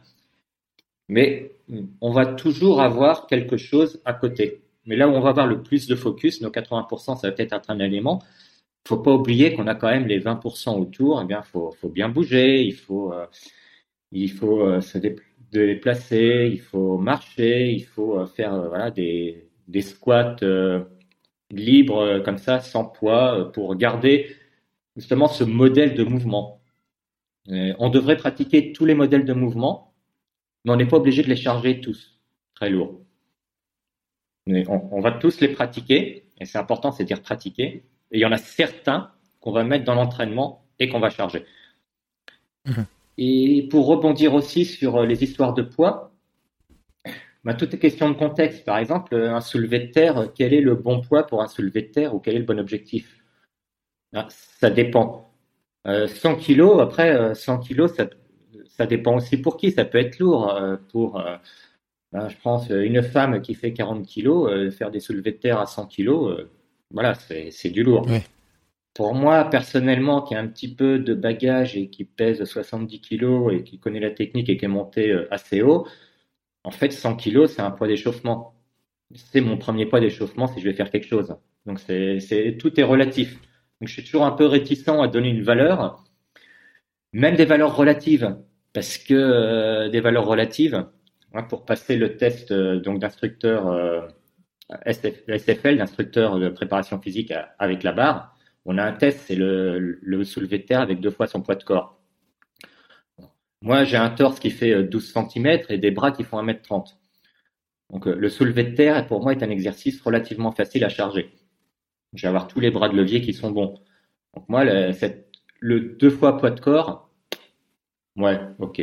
Je l'ai toujours sans avoir besoin de beaucoup m'entraîner. Euh, si j'ai fait des swing lourds ou des choses comme ça, euh, j'y arrive et je le passe.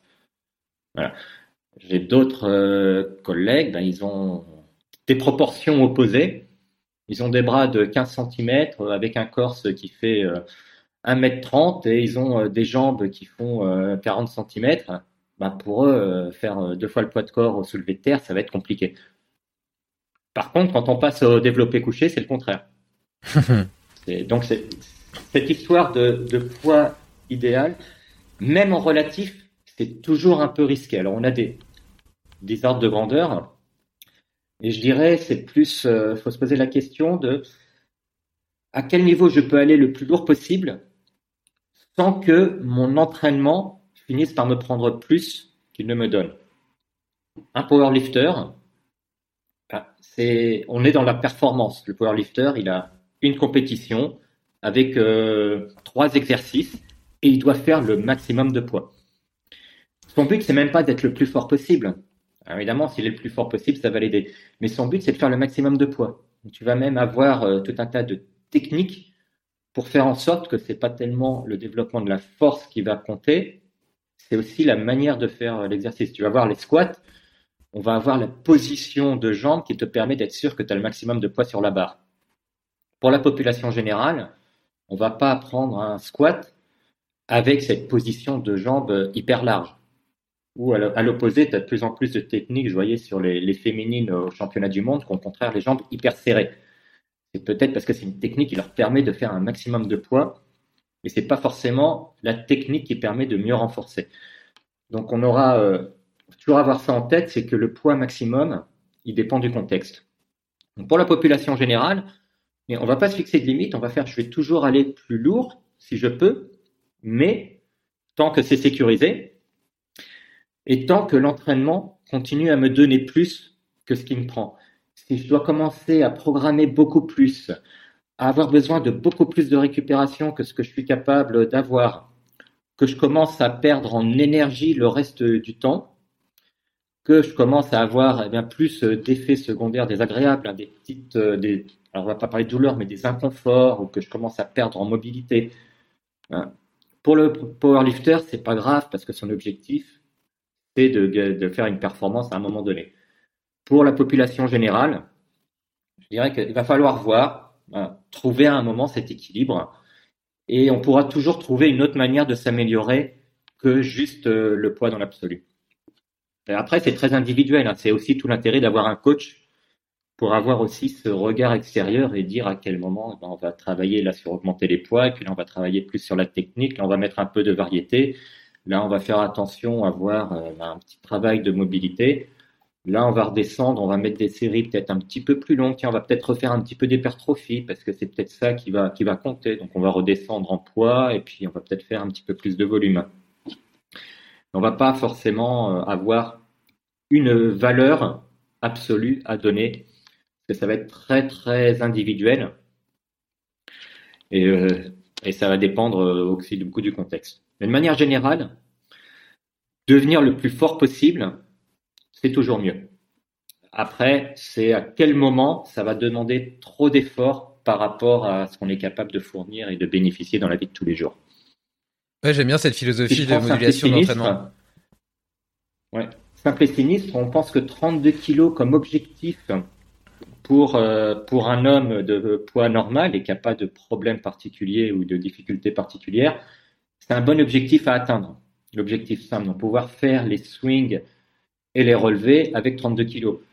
Ça peut, ça peut demander euh, des mois ou des années. C'est pas grave, c'est un objectif. Mais on sait que quelqu'un qui va arriver à ces poids-là, globalement, il est quand même bien préparé pour affronter pas mal de choses dans la vie. Aller plus loin spécifiquement sur simple et sinistre, ben, ça va plus être une question d'objectif et c'est faisable. Hein. Après, ça va dépendre. On va vraiment avoir ben, cette, est-ce que ça te demande un certain nombre d'efforts? Est-ce que ce serait pas mieux de faire autre chose? Est-ce qu'on peut pas aller voir euh, un autre programme en attendant, une autre manière de s'entraîner? Là, ça va vraiment dépendre du contexte, arriver à, un certain point. Ok, bah écoute, euh, je te contacterai pour euh, pour en savoir plus sur la façon dont je peux faire évoluer mon entraînement après avoir atteint cet objectif. Mais euh, tu as parlé aussi des bras de levier spécifiques qui sont propres à chacun et euh, qui permettent euh, d'avoir plus ou moins de facilité avec tel, ou tel mouvement. je voulais juste faire une euh, parenthèse parce que c'est ce que Rudy Koya appelle l'analyse morpho-anatomique. C'est un ami que j'ai reçu sur ce podcast et donc il propose notamment d'analyser qui veut. Et je trouve que c'est une analyse très pertinente qui justement qui permet justement de mieux comprendre son corps et des exercices qui sont adaptés ou non pour soi. Et euh, tu as introduit, donc là on a parlé pas mal de force, d'endurance, des différents types d'endurance. Tu as introduit le, terme de mobilité. Euh, quelle place prend la mobilité dans ce dans ce contexte général? Et comment est-ce que tu utilises les, les différents outils auxquels tu t'es formé? Donc FMS FMS d'ailleurs donc je crois que ça te permet de faire un screening pour voir les éventuels manquements oui. et une série d'exercices correctifs est-ce que c'est déjà est-ce que c'est accessible à quelqu'un individuellement ou faut forcément passer par un coach ou quelqu'un d'extérieur qui fait ses analyses? Ah, euh, Je dirais que c'est toujours mieux de le faire avec quelqu'un qui peut faire euh, l'analyse correctement parce qu'il y a euh, pour être certifié FMS niveau 1, donc la capacité à faire cette analyse correctement, c'est un jour et demi de formation en présentiel. Donc c'est pas non plus quelque chose qui demande des mois. Il y a quand même un certain nombre de points d'attention pour le faire correctement. Pour les correctifs, c'est pas juste euh, trouver la liste de correctifs, parce qu'à la limite, on pourrait avoir une liste un peu standard, euh, suivre un protocole et trouver les exercices correctifs qui vont bien. C'est la manière de les mettre en œuvre qui est très importante. C'est la mise en place qui va être le plus important. Euh, ça, je repensais à des, des exemples même qu'on a eu ce week-end euh, dans le cours d'initiation. On parlait, on n'est plus dans le cadre du FMS, mais on est dans le cadre d'un exercice pour euh, l'assouplissement des fléchisseurs de hanches, notamment du psoas. On a l'exercice classique où on est euh, agenouiller une jambe euh, devant et une jambe, euh, le genou posé par terre, et on avance un peu le bassin pour aller étirer le devant de la cuisse. Et notamment, ça étire beaucoup les fléchisseurs de hanche. Ça, on peut regarder une image et le voir fait d'une certaine manière et penser que c'est bon. Et en fait, c'est dans la mise en place où il y a des petites subtilités à faire qui vont donner toute la valeur de l'exercice. On peut avoir l'impression, on peut avoir beaucoup d'amplitude et l'exercice ne sert à rien. Et on peut avoir très peu d'amplitude et en fait, l'exercice va être efficace. Et le truc avec euh, le FMS, je pense que c'est pareil. Quand on est formé, ça va relativement rapidement. On voit bien ce qu'il faut regarder. Et ensuite, entre testeurs, on a une, très bonne corrélation. En fait, deux testeurs différents vont finir par trouver la même chose. Et ça, c'est une qualité importante. Le faire soi-même, ce serait possible, mais euh, il y a toujours un risque, en fait, de ne pas voir les petits détails qui font toute la différence. Euh, conseille euh, hein, de faire une observation, une observation avec le programme correctif. Euh, ça se fait rapidement et euh, tout bon coach, à mon avis, qui a été certifié SMS, c'est quelque chose qu'il peut faire en 10 minutes avant une, lors d'une première session. Et du coup, tes élèves, euh, enfin tes élèves, je sais pas si tu les appelles comme ça, mais euh, t'envoies des, vidéos euh, selon les protocoles que tu leur demandes, afin que tu puisses faire cette analyse, ce screening, et ensuite leur proposer des exercices correctifs, dont ils t'envoient également les vidéos pour s'assurer que l'exécution est correcte, c'est ça? Alors pour le faire en ligne, justement, je, moi je fais le FMS en ligne, l'observation comme ça, ça dure une dizaine de minutes, et on le fait en direct. Donc euh, comme ça, ça permet. Il y a, j'ai tout le protocole et euh, voilà, je le fais là. On a placé un certain nombre d'objets. Donc j'envoie un PDF avant pour expliquer toute la logistique et on le fait en direct parce qu'on a besoin parfois de faire répéter ou de repréciser une instruction ou de revoir parce qu'on n'est pas sûr. Avec des vidéos, ce serait possible, mais c'est, c'est moins efficace que de le faire en direct. Donc euh, on se connecte euh, en vidéo et on regarde, je donne les instructions, ensuite je regarde et, et ça se fait très bien en ligne, hein, ça marche très bien. Et, euh, et tu penses que le mieux, bah, c'est de le faire effectivement en présent. Quoi. Tu penses que tout le monde aurait intérêt à le faire? Bah, Je pense que tout le monde a, aurait intérêt à faire une observation des mouvements. Alors il y a le FMS, hein. le FMS c'est une approche, c'est une manière de le faire. C'est pas forcément la seule et unique manière de le faire. Moi, je le fais parce que quand j'avais commencé à, imaginer un peu mon protocole, ce que je voulais regarder sur les différentes personnes avant de démarrer un programme, au final, tu te rends compte que, ben, en fait, euh, tu vas faire à peu près euh, le même genre d'observation. Donc, je trouve ça mieux d'avoir un, un, système qui est standardisé, qui est utilisé euh, partout dans le monde, qui est en perpétuelle évolution et qui en plus est transférable. Je fais passer l'observation FMS à quelqu'un il y a un résultat. Il va voir un autre coach qui fait aussi le FMS, ben il y a une référence. On sait de quoi on parle et on peut vraiment voir une progression et euh, voir sur quoi travailler. Aussi, s'il y a euh, des lacunes et des lacunes qui vont sortir de mon contexte, donc euh, moi je vois s'il y a des, des mouvements qui sont un peu déficients sur certains points, donc on va pouvoir mettre des correctifs sur ce modèle de mouvement. Et les autres, on va pouvoir commencer à faire le programme d'entraînement normal. Mais si je vois qu'il y a des problèmes, notamment où il y a des douleurs, ça, ça sort de mon cadre. Parce que les douleurs, c'est pas à moi de les corriger. C'est un professionnels du domaine de la santé. Mais avec le FMS, ben, l'avantage, c'est que je peux envoyer la personne, par exemple, chez quelqu'un qui, chez un kiné qui connaît euh, cette méthodologie. Il aura déjà une base sur, OK, voilà qu'est-ce qui s'est passé, voilà ce que j'ai observé. Et on peut communiquer ensemble très facilement. D'ailleurs, j'ai un, un collègue, euh, un partenaire euh, kiné comme ça, qui a passé le SFMA, donc qui est le modèle plus médical du, du FMS. Et si je vois qu'il y a une lacune, je peux envoyer quelqu'un chez lui ou alors il peut le conseiller à un collègue, mais en ayant toutes les, toutes les données d'entrée. Et moi, ça me permet, bah, tout ce qui est hors scope pour moi, de le référer à quelqu'un, mais en ayant de bonnes bases déjà sur euh, voilà quel est le problème déjà que moi j'ai pu identifier. ensuite, euh, la personne va pouvoir aller faire un diagnostic sur ce problème. Donc pour, moi, le FMS est très bien de ce point de vue-là aussi, que comme c'est standardisé, on peut aussi facilement communiquer avec d'autres. Mais ce que je dirais, c'est que il faut avoir un système pour observer euh, les mouvements au début. Très quel qu'il soit, il n'y a pas que le FMS, il y a des tas d'autres systèmes. On peut créer le sien euh, soi-même, pourquoi pas Un coach peut avoir son propre système. Mais il faut, avoir une observation au début. On ne va pas aller faire faire un swing à quelqu'un et on sait qu'il n'a pas la capacité d'avoir une flexion euh, correcte de hanche parce qu'il a des, des ischios jambiers qui sont trop raides et qui l'empêchent d'avoir cette neutralité du dos dans la position basse du swing. Voilà, donc il y a des observations à faire euh, quand même avant d'aller commencer à faire un entraînement. et donc ça, par exemple, le SMS parce que je trouve ça simple et standardisé. Après, enfin, je pense que parce que tu vois, tu, dis euh, Song First, euh, c'est la force d'abord, mais pas que. Euh, la mobilité, de façon générale, est essentielle pour euh, l'expression des, des, habiletés physiques humaines, que ce soit dans le contexte du sport ou de, de la vie quotidienne. Et, et, comme tu le dis, notamment, nos, nos habitudes ont tendance parfois à, à, à nous à nous faire perdre en mobilité. Tu vois, tu parlais des gens qui étaient plus capables de faire des squats, de, de, de, des, des discos qui sont trop raides et qui empêchent de toucher le sol euh, avec les jambes tendues, euh, du psoas euh, qui, se raccourcit, etc. donc, est-ce, que tu conseillerais, tu penses que tout le monde devrait donc sans parler d'un système particulier, travailler sa mobilité, l'entretenir au quotidien? Et est-ce que aurais, tu as des, des exercices soit de mobilité, soit d'assouplissement que tu fais tous les jours, que tu conseilles quasiment à tout le monde, qui serait une sorte de routine d'entretien et qui te semblerait indispensable au maintien de ses capacités humaines? Alors, oui, euh, une routine. Euh, alors pour tout le monde, absolument tout le monde, c'est simplement une routine de mobilité quotidienne que tu fais le matin.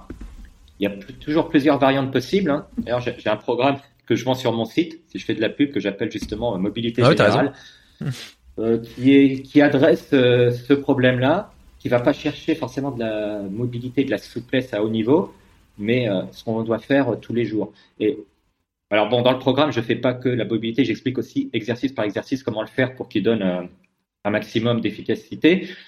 Mais l'idée générale, c'est euh, on a des articulations. Ben, les articulations finissent par être euh, moins mobiles ou par être un peu plus de calcium dans, dans les jointures ou des choses comme ça qui font que ça craque, ça bouge moins. Ben, une chose très simple, c'est le matin, dès le réveil, tranquillement, de faire un certain nombre de rotations de toutes les articulations. On va tourner la tête, on va faire des oui avec la tête, ensuite on va faire des non avec la tête, ensuite on va aller pencher sur le côté, puis on va comme ça aller. Alors moi j'aime bien le faire euh, des, des extrémités jusque vers l'intérieur. On va faire tourner les poignets, un peu dans tous les sens. On démarre lentement, peu d'amplitude, puis on augmente l'amplitude au fur et à mesure, puis ensuite on augmente un petit peu la vitesse, et on termine doucement avec le maximum d'amplitude on y va sans jamais forcer, on laisse juste cette amplitude se créer et on va faire ça pour toutes, les articulations. Donc on va remonter, on va faire les coudes, on va faire les épaules, puis on va faire, euh, on va aller aux chevilles, les genoux et on termine avec les hanches. Et on n'a pas besoin de faire quelque chose de compliqué. L'idée, c'est vraiment de faire bouger toutes nos articulations dans son amplitude. Donc, on démarre toujours avec des faibles amplitudes, surtout que voilà, c'est le matin, il faut réveiller un petit peu ça et on va augmenter l'amplitude, augmenter tranquillement la vitesse. Il faut que ça reste confortable tout le temps. Et ça, en fait, c'est tellement simple et ça paraît tellement évident qu'on va pas le faire.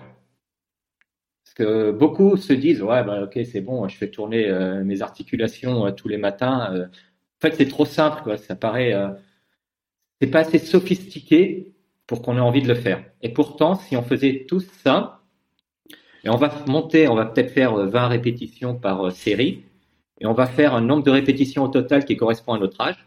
Donc je suis désolé mais plus on est âgé et plus il faut faire de répétitions pour maintenir ses articulations en état. C'est pas juste mais c'est comme ça. Et en faisant ça tous les matins, eh ben, je pense que déjà, on aurait 80% de problèmes de mobilité qui seraient résolus. Parce qu'on réapprend quotidiennement, tous les jours, à nos articulations à être euh, bougées dans toute son amplitude. Voilà, ça c'est euh, la chose que je recommanderais à tout le monde. Pas assez mmh. sophistiqué, je sais, c'est pas très sexy, c'est pas euh, faire des mouvements très très chiadé euh, dans tous les sens, mais c'est diablement efficace. En fait, c'est plus sexy que. des douleurs, moi, quand j'ai commencé à le faire, quoi. Eh, ça m'étonne pas. C'est beaucoup plus sexy que ce que tu crois parce que moi, aussi, je suis un adepte de cette euh, petite routine de mobilité matinale et je trouve que effectivement, même si les mouvements sont simples, c'est hyper agréable de commencer sa journée en ayant réveillé progressivement son corps et tu vois, t'as quand même un sentiment de bien-être. De toute façon, le corps est bien fait, il t'envoie des feedbacks positifs quand tu fais des choses qui sont bonnes pour lui. Et, euh, après, quelque part, c'est, autoréalisateur parce que t'es drivé par euh, cette, euh, volonté de satisfaction addictive parce qu'il sécrète un peu de dopamine, endorphine, etc. quand tu le fais. Et du coup, t'as envie de recommencer, d'autant plus que c'est simple, court, rapide, que ça nécessite ni argent, ni investissement en matériel. tu peux le faire n'importe où sans que ça fasse de bruit, même pendant que ta femme dort. Donc c'est vraiment cool. Et en plus, je trouve que ça développe aussi toute cette connexion tu vois, c'est un côté un peu méditatif. Euh, t'as des, mmh. t'as des méditations type balayage corporel. Bah là, c'est, je trouve, enfin moi, je l'ai toujours ressenti comme une forme de balayage corporel actif, où euh, justement, tu viens ressentir chaque partie de ton corps, tu sens un petit peu des tensions, etc. Tu sens cette fluidité. Euh, bah, tu vois, t'as, as vraiment une connexion à, et même à des parties que tu connaissais pas forcément. Donc ça t'apprend aussi à découvrir euh, justement ton corps, comment il est, comment il fonctionne. Et comme tu dis, en termes de réduction des douleurs et même en termes de de, développement de la mobilité. Bien évidemment, tu vois, tu peux avoir des exercices correctifs pour vraiment euh, gagner en dorsiflexion de cheville ou sur des choses très spécifiques. Mais mine de rien, rien qu'avec cette petite hygiène, euh, et c'est surtout le fait qu'elle soit journalière, tu vois, parce que si tu fais une séance de mobilité d'une heure, bah, clairement, tu vas pas la faire tous les jours. Tandis que la mobilité, moi, je trouve que, enfin, c'est, je suis pas du tout expert du sujet, hein. Je parle vraiment de façon empirique avec ce que moi j'ai observé. Euh, je trouve ça beaucoup plus efficace et agréable euh, de la travailler euh, tous les jours, un peu tout au long de la journée. Donc tu peux avoir cette petite routine de mobilité le matin, puis euh, moi, la, la, la journée, j'aime bien faire des, des, petites pauses pour permettre d'aérer mon esprit, euh, pour bouger justement un petit peu mon corps. Et ces petites pauses, bah, j'en profite pour faire un petit peu de mobilité. Tu vois, par exemple, bah, je sais pas, tout simplement euh, des squats, des. Bah, après, il y a plein de petits mouvements. Movnat, j'aime bien Movnat pour ça parce que justement, il y a tout un tas de petits mouvements un peu, un peu fonctionnels, un peu faciles à faire partout et qui travaillent toujours divers, divers, divers qualités humaines, divers qualités de mobilité. Et, et tu vois, elle est un petit peu au sol. Et d'ailleurs, pour la petite parenthèse, c'est drôle, mais à mon bureau euh, à mon bureau du coup j'en fais aussi et tu vois parfois du coup je vais par terre je mets les mains au sol et tout euh, où je me suspends aux escaliers euh, et et du coup bah tous les mes collaborateurs et puis les autres gens qui qui, qui, louent des bureaux à côté commencent à avoir l'habitude de me voir faire mes mes élucubrations physiques comme ça et puis tu vois enfin ça, ça, interpelle. Euh, c'est parce que plus personne fait ça aujourd'hui. Et d'un autre côté, euh, quand il pense, d'un point de vue philosophique, c'est à la base euh, du fonctionnement euh, d'un humain ou n'importe quel animal. mon chien, quand il se lève de son panier, bah, il va faire le chien tête en bas, le chien tête en haut. D'ailleurs, c'est pas pour rien que ces deux figures de yoga portent le mmh. nom de, de, cet animal, parce qu'en fait, ils le font systématiquement, quoi.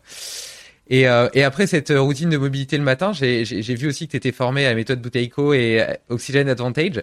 Est-ce que c'est quelque chose aussi que tu as ajouté dans ton hygiène euh, journalière que tu fais potentiellement justement le matin avant ou après ta routine de mobilité? Et si oui, euh, quels en sont été les bénéfices? Pourquoi est-ce que tu t'es dirigé vers, vers ce type de d'entraînement? Alors, oui, j'ai certifié Buteyko et Oxygen Advantage. J'ai aussi beaucoup suivi parce que Pavel a, aussi créé un, Pavel un séminaire sur euh, la relâche, le relaxation en général. il y a une grosse partie sur la respiration, avec aussi une partie euh, hypercapnique, comme euh, on a dans, en fait, on, réduit la respiration pour monter le taux de CO2 volontairement et s'habituer à avoir plus de CO2 dans le sang. Et une partie qui est hypoxique, où on volontairement, on va diminuer la saturation en oxygène. Donc ça, c'est aussi avec euh, Oxygen Advantage et euh, l'enseignement de, Pavel Tsatsouline dans son séminaire Second Wind, des choses qu'on fait. Et c'est euh, aussi un, programme que j'ai développé sur le site, ça s'appelle la respiration cadencée, d'ailleurs que je vais rendre plus accessible pour que plus de monde puisse, le suivre. C'est retrouver une respiration fonctionnelle. En fait, on a tendance à beaucoup respirer, beaucoup ventiler, et notre respiration au niveau cellulaire, elle est plus aussi efficace qu'avant. Parce que trop, euh, de mouvements d'air, ça a un effet physiologique où en fait on diminue le taux de CO2 dans le sang et le CO2 est extrêmement important pour le bon fonctionnement physiologique euh, du corps humain. Euh, je ne voudrais pas perdre trop de temps à expliquer les détails, mais j'ai écrit un article sur mon site, donc si les gens veulent le regarder, ils peuvent lire l'article et euh, voir la vidéo qui est avec. Ça explique un petit peu cette histoire de niveau de CO2 dans le sang et pourquoi c'est important d'en avoir un certain niveau. Il y a quand même des points assez techniques. pour la parenthèse, je mettrai euh, tous les liens, donc à la fois de tes formations, mais de cet article et de la vidéo dont tu as parlé tout à l'heure. Tu me les enverras par mail et je les mettrai tout dans, dans l'article lié.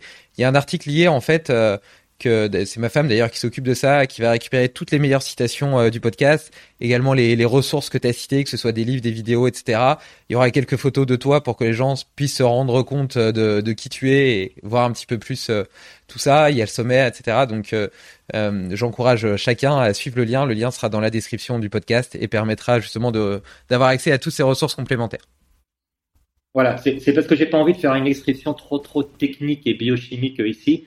voilà, on explique un petit peu ça. Donc l'idée, et qu'il y a avec euh, là-dedans, c'est qu'en fait, on veut, au niveau de la respiration externe, je veux dire la, ventilation, on va avoir juste ce qu'il faut pour rapporter l'oxygène euh, nécessaire au fonctionnement du corps humain. Et souvent, c'est beaucoup moins que ce qu'on pense. Et il y a, euh, avec les exercices qu'on peut faire, on réapprend à notre corps à revenir à ce bon niveau optimal. Ça a des effets délétère pour la santé en fait quand on a beaucoup trop de, ventilation. Ça c'est euh, on va trop oxyder aussi euh, un certain nombre de cellules, on va générer des réactions d'oxydation, on va avoir une, oxygénation au final des cellules qui est moins bonne, donc c'est pas très bon. Donc là il y a moyen de mettre en place des routines aussi. Mais là l'inconvénient qu'il y a à faire du bouteillico strict trop longtemps, c'est que déjà c'est très euh, consommateur de temps, parce que ça demande beaucoup de temps euh, les différents exercices. Et si on le fait trop à un certain niveau, à la fin on va finir par avoir un niveau de ventilation qui est très faible. En fait, on, risque de diminuer notre capacité pulmonaire, ce qui n'est pas non plus idéal. Donc pour moi, il faut trouver un moyen de combiner. On rejoint un peu l'idée de l'entraînement à lactique aérobique. Là, l'aérobie, l'équivalent serait peut-être de se dire diminuer le volume de ventilation pour être capable de rendre la respiration beaucoup plus efficiente. Donc, euh, beaucoup plus euh, le niveau minimum qu'on a et de mieux utiliser l'oxygène qu'on a à disposition. Et ça, c'est l'idée de tout le travail euh, hypercapnique. D'un autre côté, c'est important aussi de garder, surtout pour les gens qui font du sport, une capacité pulmonaire. Donc, on aurait besoin aussi de faire des exercices qui permettent d'utiliser aussi cette capacité. évidemment, on va le faire surtout dans des activités sportives, parce que là, on va augmenter le besoin en air qu'on apporte. Donc on va pouvoir consommer beaucoup d'air, augmenter cette capacité euh, pulmonaire, sans pour autant en fait avoir trop euh, trop d'air qui circule, parce que comme la demande est plus forte, on n'est pas en hyperventilation. La difficulté qu'il y a, c'est quand on veut mettre ça en place avec des routines, c'est que ces routines sont très difficiles à tenir toute la journée. Donc moi, ça me posait un problème parce qu'on a beaucoup de méthodes de respiration qui te proposent des exercices à faire, et ça, tu as besoin de le faire pendant euh, quelques semaines quand tu retrouves la fonctionnalité de la respiration. Bah, mon programme, la respiration cadencée, les six premières semaines minimum, c'est la fonctionnalité de la respiration. Même si tu es déjà bon, on va reprendre les bases. C'est toujours important d'être toujours meilleur sur les bases. Et, à un moment, je sais que beaucoup d'élèves, ils vont pas continuer à faire 20 euh, minutes d'exercice euh, trois fois par jour de respiration. C'est c'est pas imaginable. On va, on va être là, on va être en coach, on va le faire, mais imagine une heure par jour, personne va continuer à le faire. Donc je me suis posé la question, comment on peut faire pour continuer à garder les bénéfices de ce qu'on a fait pour retrouver la fonctionnalité, même continuer de s'avancer, mais sans que ça prenne autant de temps. Et ça, c'est ce que j'appelle la normalisation. Et donc, plutôt que d'être une routine matinale que tu vas avoir, c'est plus une continuer cette prise de conscience et trouver des moments où tu peux vraiment continuer à pratiquer, euh, parfois on va dire du hypercapnique, sans que ça te prenne un temps supplémentaire. Hein? Tu es euh, derrière ton ordinateur et tu travailles sur ton ordinateur, tu peux te mettre dans une position avec une bonne posture et commencer à réduire consciemment ta respiration pour faire un travail euh, hypercapnique. Mais tout en étant sur une autre activité. Comme ça demande un peu de conscience, au début c'est compliqué. Pour ça qu'on a une phase de retrouver la fonctionnalité parce que tu vas devoir le faire activement. Mais l'idée c'est d'arriver à un moment où tu es capable de le faire en fait en c'est euh, euh, la compétence inconsciente en fait, où tu es capable de le faire sans réfléchir, réduire la respiration et faire ce travail hypercapnique. Mais tu vas peut-être faire 20 minutes, mais en fait, tu auras été en train de faire autre chose et tu vas pouvoir continuer à garder le bénéfice de tout le travail qui aura été fait avant. Donc, plus qu'une routine, c'est comment on réussit à l'intégrer dans la vie de tous les jours. Après, j'ai d'autres exemples d'exercices qu'on peut faire qui vont pas être consommateurs de temps, qui vont pouvoir être intégrés dans la vie de tous les jours et qui te permettent de continuer de bénéficier de tout le travail sur l'efficacité de la respiration. Ok, cool. Ben justement, euh, moi, tu vois, j'ai exploré un peu euh, la méthode Vimov et donc euh, qui est plutôt d'hypocapnie. je travaille sur ma maintenant là, j'en fais pas et donc je travaille sur la, la force la force inspiratoire, la force expiratoire et le le volume pulmonaire avec un petit appareil qui s'appelle Aerofit. C'est un appareil où tu peux modifier en fait la le débit d'entrée euh, et de sortie. Et donc, tu as une application qui est liée et donc euh, ça te permet justement de travailler toute cette force. En gros, ça te permet de travailler le diaphragme et même la flexibilité de celui-ci, de prendre, ça, ça, drive aussi ta, ta conscience euh, de son fonctionnement. Parce que bah, justement, parfois, tu es vraiment obligé de forcer dessus et du coup, là, tu le ressens vraiment. Même si tu avais potentiellement un bon schéma respiratoire à la base, je trouve que ça, ça te permet de progresser en, en conscience à ce niveau-là. Et donc ça, c'est plus dans une logique de performance sportive. Et là, en janvier, justement, je vais tester euh, Bouteiko avec euh, Boris euh, Boris Douac qui t'a reçu et sur lequel j'étais passé aussi, qui a un podcast qui s'appelle l'alignement et donc il vient d'être certifié la coach coach Bouteiko et donc je fais partie de ses élèves co cobayes.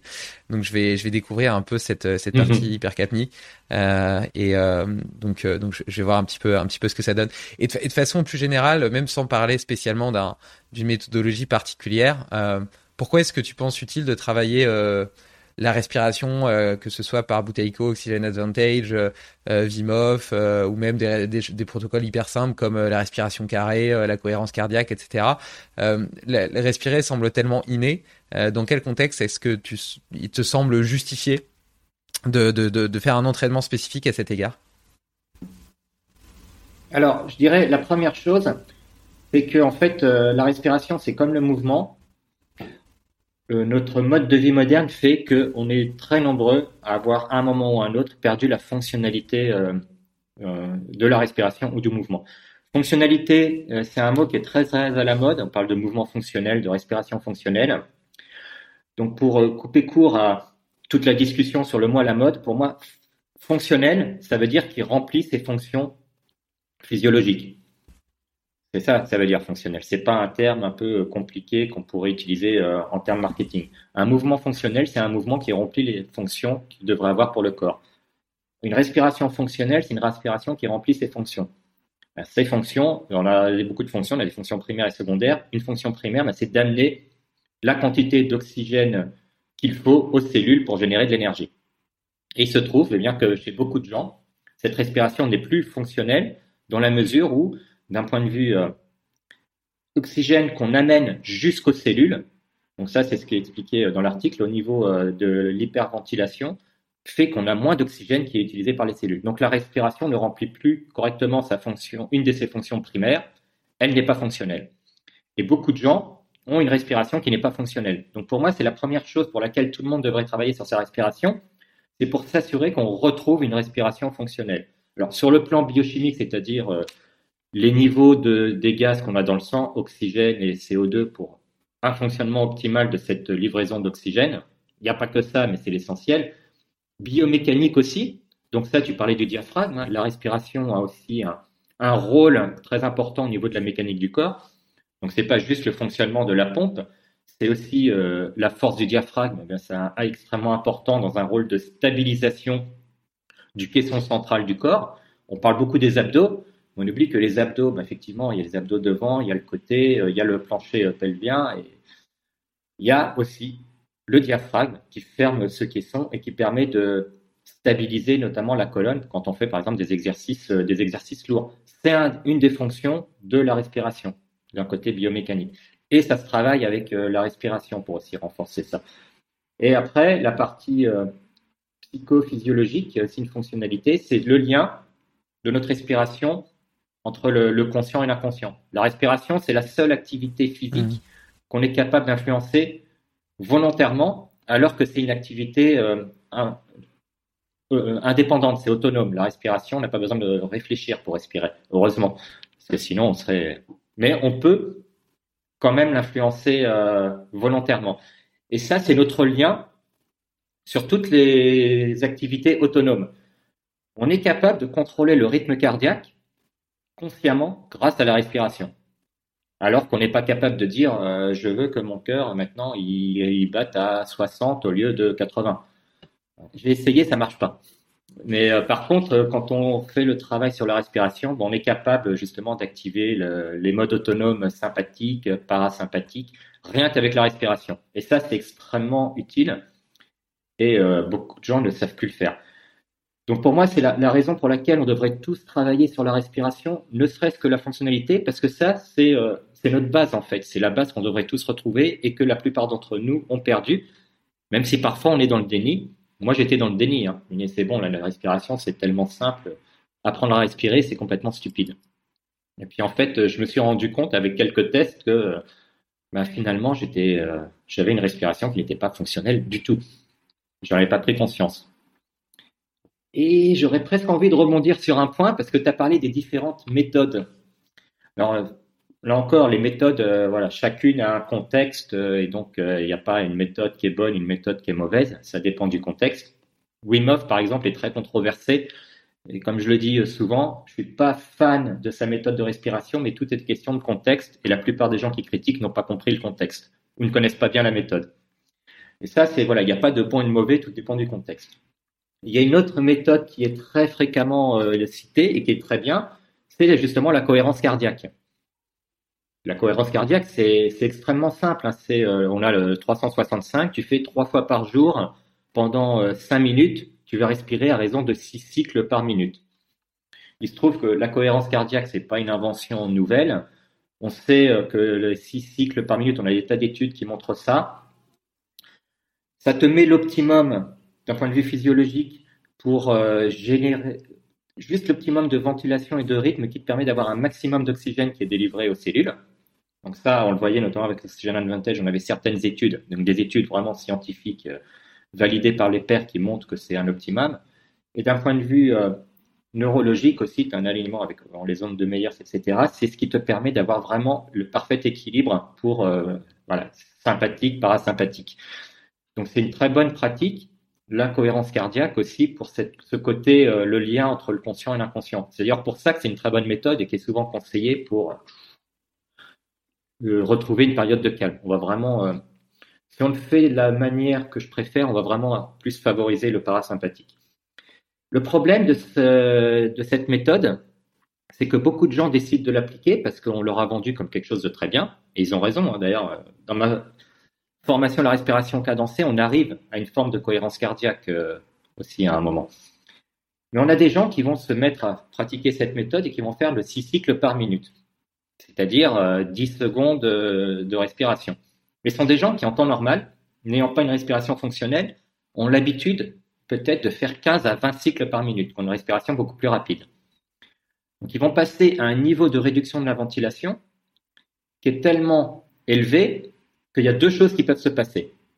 La première, qui va être à court terme la moins grave, c'est qu'en fait, ils vont devoir prendre plus de volume. Et donc, en fait, ils vont avoir un volume de ventilation qui est beaucoup plus grand et qui fait qu'ils vont, ils vont passer un peu en, hypocapnie.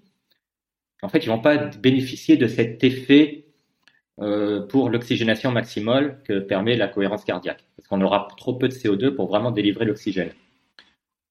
Euh, d'un autre côté aussi, le fait d'avoir beaucoup plus d'inspiration parce qu'ils ont besoin de plus de volume d'air, ça fait qu'en fait, euh, en inspiration comme ça, tu vas plus favoriser le, mode sympathique. Donc, tu vas peut-être pas réussir à aller vers le parasympathique autant que tu le voudrais. on va dire que c'est un moindre mal parce que ça marche plus ou moins quand même. Mais on a un peu perdu l'objectif de l'exercice. L'autre truc qui va se passer souvent, et ça je l'ai observé, des gens qui me disent ça marche pas la cohérence cardiaque, bah, c'est qu'en fait, ils réduisent, ils ont six cycles, ils n'augmentent pas trop le volume, mais du coup ils sont en stress parce qu'ils étouffent, ils manquent d'air. Et c'est quand même très compliqué d'arriver à se calmer, à avoir ces, activer le parasympathique comme ça avec nos six cycles, parce que quand on est capable de le faire, c'est vrai que c'est très très relaxant euh, la cohérence cardiaque. Tu sors de tes cinq minutes, euh, voilà, t'es zen. Mais quand tu sors de tes cinq minutes et que tu es là et que tu manquais d'étouffer et que tu es obligé de faire à la fin parce que tu pouvais pas le, faire, ben c'est dommage. Donc encore, c'est une question de contexte. On a parfois des méthodes qui sont prouvées, qui fonctionnent très bien et qui sont très efficaces, mais si tu n'as pas la base pour pouvoir le faire, ben, ça va pas marcher. Et c'est pour ça que je pense que c'est important que tout le monde refasse un travail sur la respiration, vraiment sur les bases, assurer la fonctionnalité. Celui qui était à peu près bon, c'est pas grave, il va passer six semaines à, à, prendre plus conscience. Et puis après, voilà, il aura passé six semaines dessus.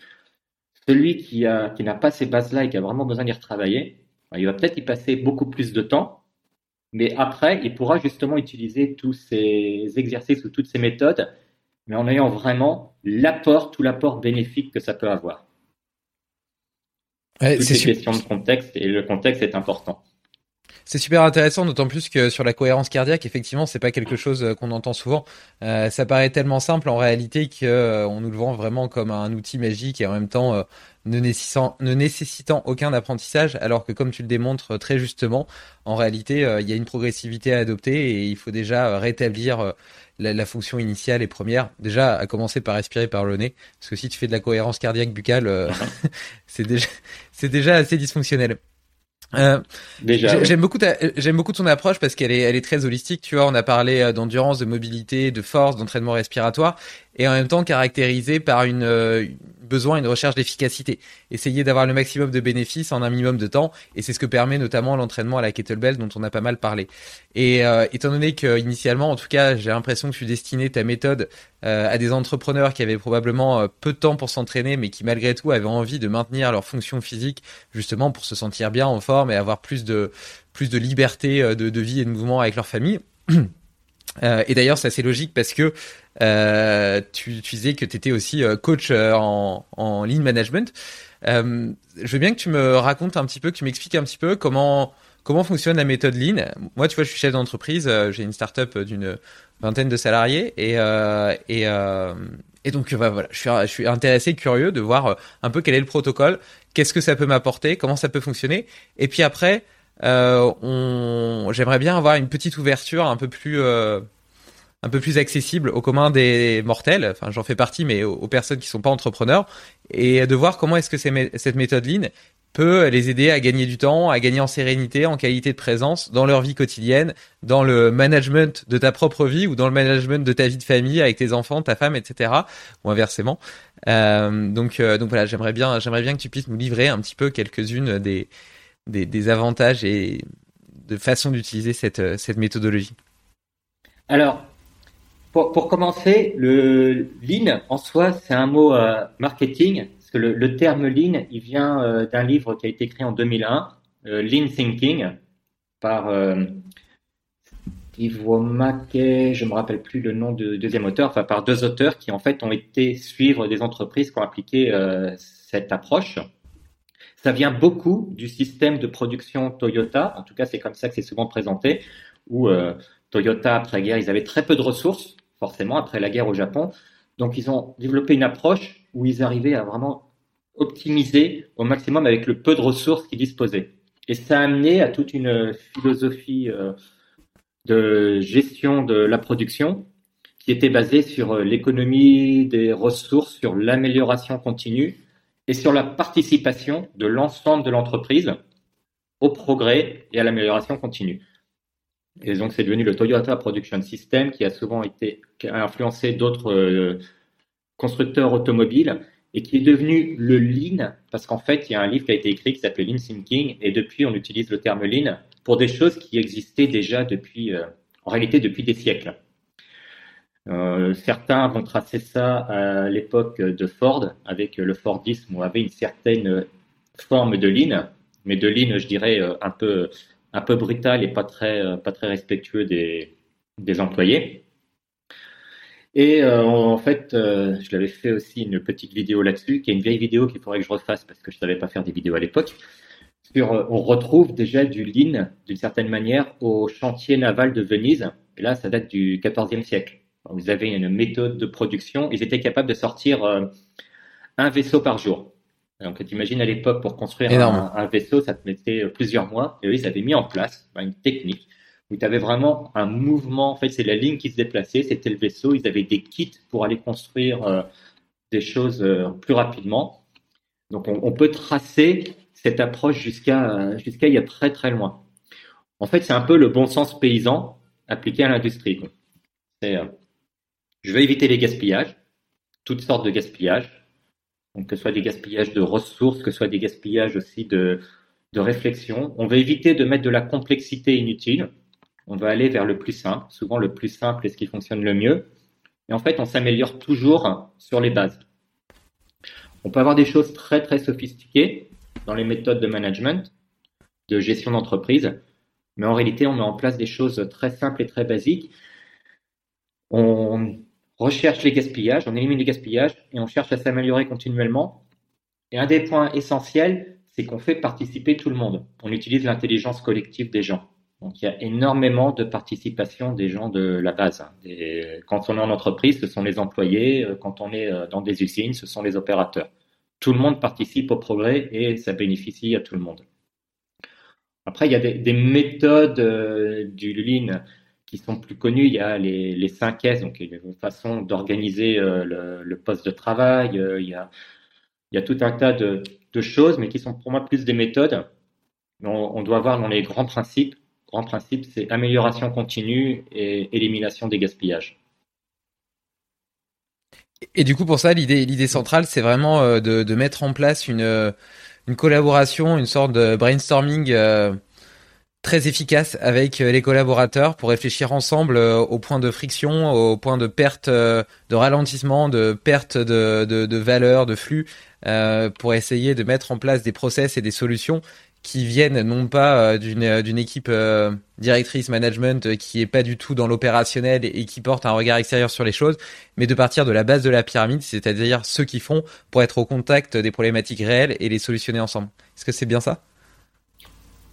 Oui, c'est bien ça, et j'irais même dire qu'en fait c'est euh, un des concepts fondamentaux dans, dans le Lean qu'on appelle Gemba, donc c'est beaucoup des mots japonais.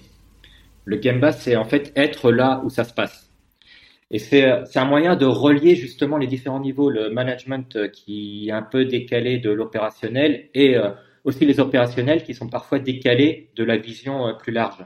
Donc on met en place ben, les indicateurs à tous les niveaux, mais les bons indicateurs. C'est-à-dire le but c'est pas d'avoir, surtout à notre époque on parle de big data, on a envie de mettre des chiffres partout.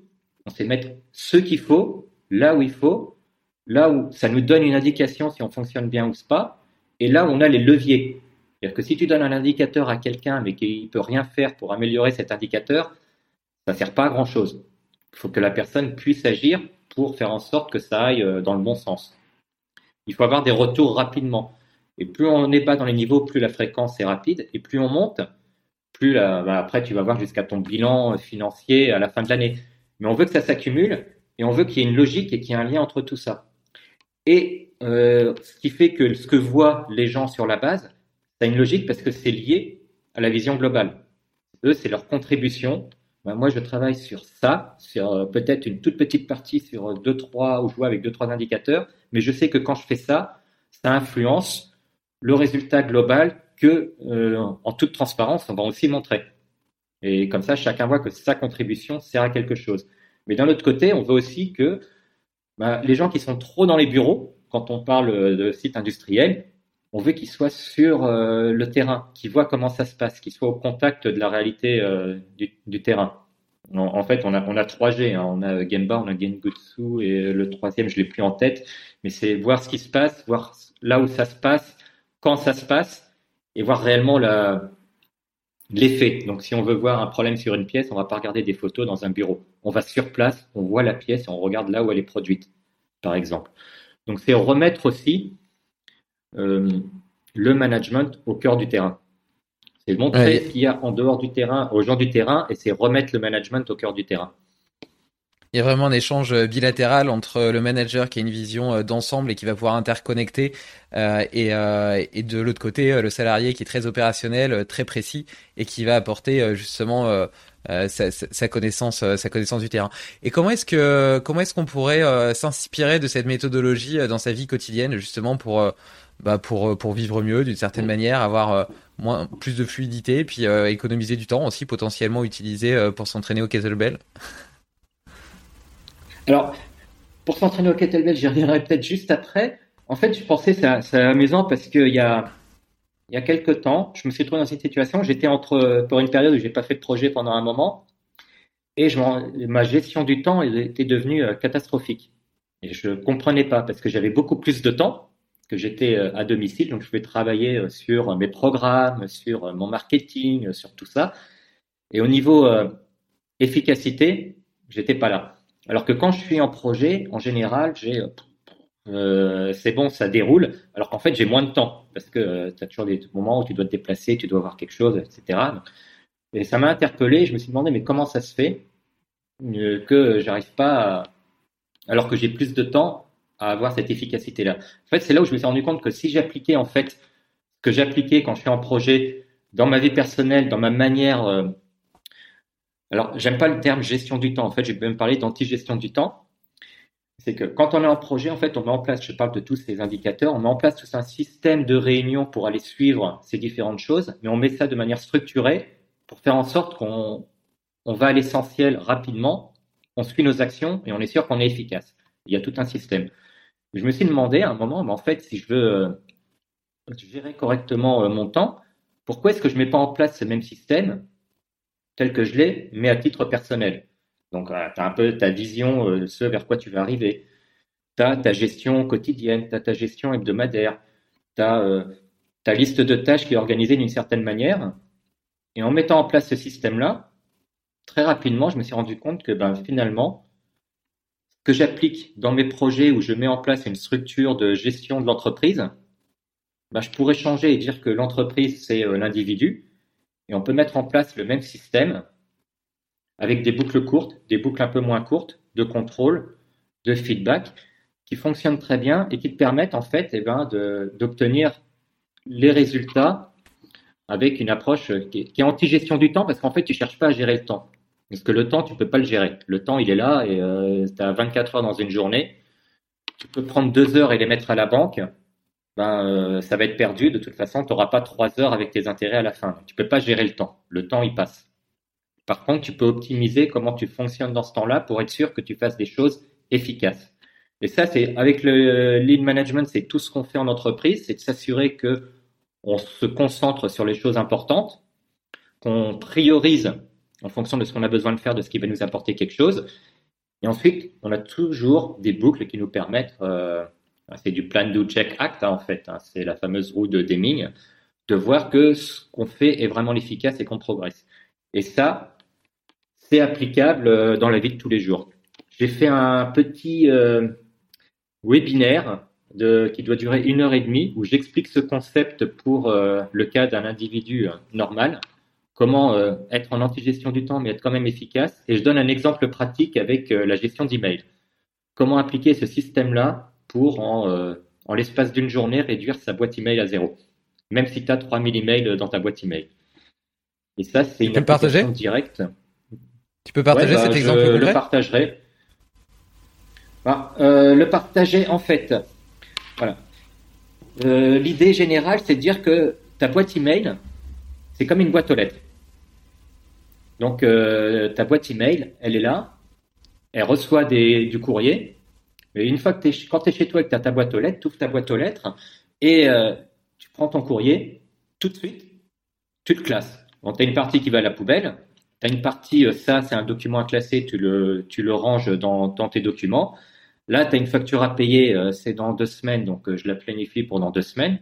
Et là, j'ai des choses bah, que je peux faire maintenant, je les fais tout de suite. général, quand tu as du courrier, l'idéal, c'est tu traites tout de suite, si ça te prend pas trop de temps. Si ça te prend du temps, tu vas le faire plus tard. Ça, c'est avec du courrier physique, c'est ce que tout le monde, instinctivement, va quand même commencer à faire, parce que ça s'accumule. Et quand on arrive à la boîte email, ce qui est intéressant, c'est que beaucoup de gens, ils vont garder tout dans leur boîte email, ce qui fait que ça devient, ça te pollue et tu es incapable de prendre des décisions parce que tu as plein de choses dans ta boîte email et en plus après tu es débordé. Donc, ce qui fait, il y, a, tout un travail pour aller vider la boîte au début, qui est un peu compliqué et qui va te prendre du temps. Il faut te poser euh, trois heures et le faire. Ensuite, c'est mettre en place le système. Tu as un email qui arrive. Premièrement, tu fermes ta boîte email. Tu vas la regarder qu'au moment où tu décides d'aller la regarder. Tu deviens proactif. Donc, si tu as une fonction push sur ton téléphone, il faut la supprimer. Si tu as l'habitude d'avoir un deuxième écran avec ta boîte email, euh, tu utilises le deuxième écran pour autre chose. Et là, bah, au début de notre entretien, j'ai dit attends, euh, je ferme euh, ma boîte email parce que je l'avais ouverte pour la traiter avant. Je l'ai fermée. Les emails que j'ai reçus pendant cette période-là, je les verrai plus tard. Et ensuite, chaque fois, chaque email, on va traiter. Alors, est-ce que c'est quelque chose qui demande une action ou pas? Euh, Non, ça ne demande pas d'action. Est-ce que c'est quelque chose que j'ai besoin de garder quelque part parce que c'est un document? Oui. Bah, S'il y a un PDF dedans, par exemple, J'enregistre le PDF dans mon système de classement. Il faut avoir un système de classement quelque part sur le disque. J'efface l'email. Je n'ai pas besoin de le garder. Si c'est un email où j'ai besoin de le garder sous cette forme d'email, je vais avoir un répertoire dans ma boîte où je vais aller le classer. Mais je sais que tout ce que j'ai dans ces dossiers-là, je n'ai plus besoin d'aller voir pour une action. C'est de la référence. L'autre cas euh, possible, j'ai besoin d'agir. Ok. Donc si je dois agir, est-ce que euh, ça, c'est dans la méthode de Getting Things Done notamment qu'il fait Est-ce que je peux le faire en quelques minutes? Bah, C'est la règle des deux minutes. Moi, je dirais, on va dire la règle, on l'étend un petit peu. Oui, je le fais. C'est fait. Est-ce que j'ai besoin de garder l'email? En général, non. J'efface. Parce que de toute façon, souvent, on aura envoyé un email pour le traitement. Ou alors, euh, j'aurais payé ma facture. J'ai pas besoin de garder l'email. J'aurais enregistré la facture quelque part. Donc ça, je l'efface. C'est une action, mais qui me demande euh, plus de temps. Ok, ben je vais aller la planifier. Moi, je me suis créé un répertoire euh, qui s'appelle Action et je peux mettre l'email dedans. C'est quelque chose qui doit être traité, mais par quelqu'un d'autre. Ben, peut-être que je forward euh, l'email, je le transfère, je demande quelque chose et ensuite, j'ai plus besoin de l'email. Par contre, j'ai besoin de suivre si ça va être fait. Je mets dans un répertoire à suivre. Et j'ai un répertoire long terme ou c'est des choses que j'aurais, qui font du nice to have, que j'aimerais faire plus tard, mais pas maintenant. Je mets dedans et je le révise une fois tous les mois. À la fin, j'arrive à avoir en fait une boîte email qui est vide, des choses que je dois faire, soit ça a été placé dans mon calendrier, soit je vais avoir des instances où je vais revoir cette liste d'actions, mais c'est moi qui décide. Et je peux le faire et le planifier, et je vide ma boîte. Et toutes mes boîtes email, j'ai trois, enfin quatre en ce moment, quatre boîtes email, elles sont vides. Et euh, l'idée aussi, c'est de faire la même chose pour la tête. Je ne retiens rien de ce que je dois faire. Ma tête n'est pas un disque dur. Ma tête est un processeur. C'est pour trouver des idées, c'est pour avoir des réflexions, c'est pour euh, l'imaginaire. Tout ce que je dois retenir, si je note. Et ensuite, je me libère l'esprit. En fait, c'est faire le vide. L'idée, c'est de faire le vide. Et faire le vide, c'est extrêmement important pour être efficace quand je vois des boîtes email euh, où en fait les gens classent tout dans une seule boîte email, je pense pas qu'on arrive à être efficace comme ça. Non, c'est des, c'est des super outils. Euh, moi aussi, je les ai mis un peu en place sans avoir suivi spécialement de méthode, euh, juste de façon intuitive. Mais ça, ça m'a pris du temps, tu vois. C'est, ça fait euh, peut-être, je sais pas, 15 ans que je suis entrepreneur et, et ça fait peut-être qu'une ou deux années que j'ai vraiment bien optimisé ces parties-là. Sur la boîte mail, j'ai un fonctionnement un peu différent, mais quand même relativement semblable. J'ai aussi créé plusieurs, plusieurs dossiers, tu vois. Et donc le matin, j'aime bien ouvrir ma boîte mail. si c'est des trucs facturation, compta ou administratif, j'ai un dossier spécial et ça sera traité qu'une seule fois dans la semaine en bloc tu vois, plutôt que de le faire un peu chaque jour, bah mon vendredi pendant une heure, je traite ce dossier-là, je le vide, je classe ce qui doit être classé, euh, je réponds, je fais des virements s'il faut faire des virements, etc. Sinon, j'ai des dossiers euh, prio 1, prio 2. Prio 1, ça veut dire que je le fasse euh, tout de suite. Du coup, je vais le faire dès le matin après avoir trié mes mails. Prio 2, je le ferai plutôt l'après-midi. donc, l'après-midi ou le lendemain après-midi. Souvent, l'après-midi, c'est une période qui est où je suis moins dans ma zone de productivité intense. Donc je réserve des tâches qui me demandent moins de capacité intellectuelle pour me concentrer euh, sur les choses les plus importantes pour moi euh, le matin, là où je suis vraiment hyper productif. Donc ça c'est mon dossier prio 2. Limitless par exemple, là ce qu'on est en train de faire ensemble, euh, c'est un projet qui me passionne, mais en même temps c'est pas mon activité principale. Donc c'est pareil, c'est mis dans un dossier et ça ce sera plutôt vendredi ou samedi. vendredi si j'ai suffisant, enfin si j'ai terminé toutes mes autres tâches business principales euh, je vais le faire. Sinon, ça sera en général le samedi ou le dimanche que je le ferai pendant le week-end. Euh, tu, vois, tu vois, tu vois, j'ai mon petit fonctionnement comme ça, ce qui fait que ma boîte mail elle est toujours euh, vide après le matin. Et, et malgré tout, bah, tout est trié à des moments qui ont été choisis par rapport mmh. aussi à mon organisation de la semaine, la façon dont moi je, je vis et je fonctionne. Et puis, et du coup, je trouve que d'un point de vue déjà un point de vue euh, gestion du temps, même si t'aimes pas le terme, euh, je trouve que c'est hyper efficient. En plus, du coup, comme tu le dis très bien, j'aime bien ton, ta comparaison avec la boîte aux lettres classique. Ta boîte aux lettres classique, tu vas pas l'ouvrir 50 fois par jour. Bah ça, c'est une habitude mhm. que j'avais et que j'ai essayé de supprimer. Euh, alors, j'ai pas encore supprimé la petite notification sur mon téléphone, mais en t'écoutant, je me suis dit que ça serait un truc à rajouter. Euh, mais j'ai essayé de me contraindre de, regarder ma, ma, boîte mail que trois fois par jour, tu vois, une fois le matin, une fois après manger le midi, puis une fois en fin de journée euh, avant de clôturer, tu vois. Et, euh, et malgré tout, j'aime bien que même si j'ai des choses dans des dossiers qui n'ont pas encore été traités, à noter que pour classer, je lis pas forcément l'email. Souvent, le titre me suffit. Parce que si je vais lire à chaque fois mmh. l'email, ça me prendrait beaucoup de temps. Et, euh, et malgré tout, quand j'ouvre ma boîte mail, elle est vide. Donc tu vois, t'as pas cette euh, cette pression intellectuelle de dire ah putain j'ai encore tout ça à faire à traiter etc ouais je me connecte à ma boîte mail j'ai l'impression que tout est fait alors qu'en réalité c'est pas le cas. C'est juste que c'est c'est bien organisé. Et pareil tu vois d'un point de vue euh, cérébral j'aime bien aussi ta comparaison avec l'idée de processeur. Euh, tu vois, tu as une tâche à faire, même une tâche toute conne, euh, je sais pas, par exemple, penser à acheter de l'huile d'olive quand tu iras faire des courses bah, si tu la notes pas quelque part, elle va continuer à tourner en boucle dans ta tête, qu'elle soit importante ou pas importante. Mhm. Ton cerveau, il s'en fout. Pour lui, c'est une tâche à faire qu'il a pas encore réalisée. Donc, elle va avoir la même importance que les autres. Elle va rester là et en disant en plus, oh, faut pas que j'oublie, faut pas que j'oublie. Euh, donc, le simple fait de faire une to-do list, euh, enfin une to-do list ou une, un truc de notes, etc. C'est, ça te libère énormément de de d'espace processeur, de, de puissance de calcul en gros pour des tâches qui sont réellement importantes et d'avoir justement le le cerveau euh, libéré, déchargé. Donc ouais, c'est des super hacks, des super outils. Euh, j'aime euh, j'aime beaucoup j'aime beaucoup cette approche. Et d'ailleurs, ça m'amène un peu aux, questions de, fin que j'ai l'habitude de poser. Il y en a une notamment qui est quels sont les, petits hacks ou outils que tu utilises au quotidien pour être plus en forme, plus heureux, en meilleure santé? évidemment, des choses qu'on n'aurait pas encore citées et qui te permettent d'être d'exprimer pleinement ton potentiel humain. Alors, comme malgré tout, même si je suis un minimaliste maximaliste, j'ai pas énormément d'outils. Euh, si on parle de, là, on était dans, dans l'anti-gestion du temps. Tu prends un très bon exemple parce que, en fait, j'utilise un minimum d'outils. Quand j'ai une idée, alors soit j'ai un carnet et je la note. Là, en ce moment, sur le projet où je suis, je note sur un carnet parce que je peux difficilement avoir des outils électroniques. Mais euh, je note euh, et ensuite je mets dans un bête fichier Excel. Et l'outil que j'utilise, moi, j'utilise juste Note sur mon téléphone. J'ai fait trois répertoires. C'est quand j'ai une idée, j'ai fait un répertoire qui est donc euh, basé sur euh, euh, via Déclic, qui est mon entreprise conseil opérationnel, Strong Mobility, qui est toute l'activité d'entraîneur personnel, et j'ai une note à part qui s'appelle personnel. En fait, quand j'ai tiens, ce serait bien de faire ça, quand j'ai une idée, je veux pas que ça me pollue l'esprit. J'ouvre un de ces trois-là et je mets, c'est ma collecte. J'appelle ça collecte perso, collecte Strong mobility, collecte via Déclic. Je le note je range et je, me libère l'esprit parce que je sais que je l'ai noté. Et à un moment dans la journée, je vais relire ça, je vais prendre tout ça et je vais le mettre dans ma to-do list ou dans mes euh, ce serait bien de l'avoir. Enfin, je vais le classer quelque part et je n'oublie plus. Ça ne veut pas dire que c'est traité, mais je n'oublie plus. Et pour moi, c'est le petit hack euh, de base. Alors, on peut le faire avec un carnet, hein, c'est encore plus low-tech, mais c'est toujours noter les idées quand on les a. Et ensuite, une fois par jour, les traiter et les classer en fonction de ce qu'on veut faire avec. Et ça libère tellement l'esprit qu'en fait, on a beaucoup plus d'idées parce que justement, on a, hop, c'est venu, on a noté et, euh, et ça, c'est le, on va dire le hack productivité que je pense être un des plus efficaces pour, euh, pour vraiment ne jamais rien oublier. C'est simple, il suffit de l'écrire.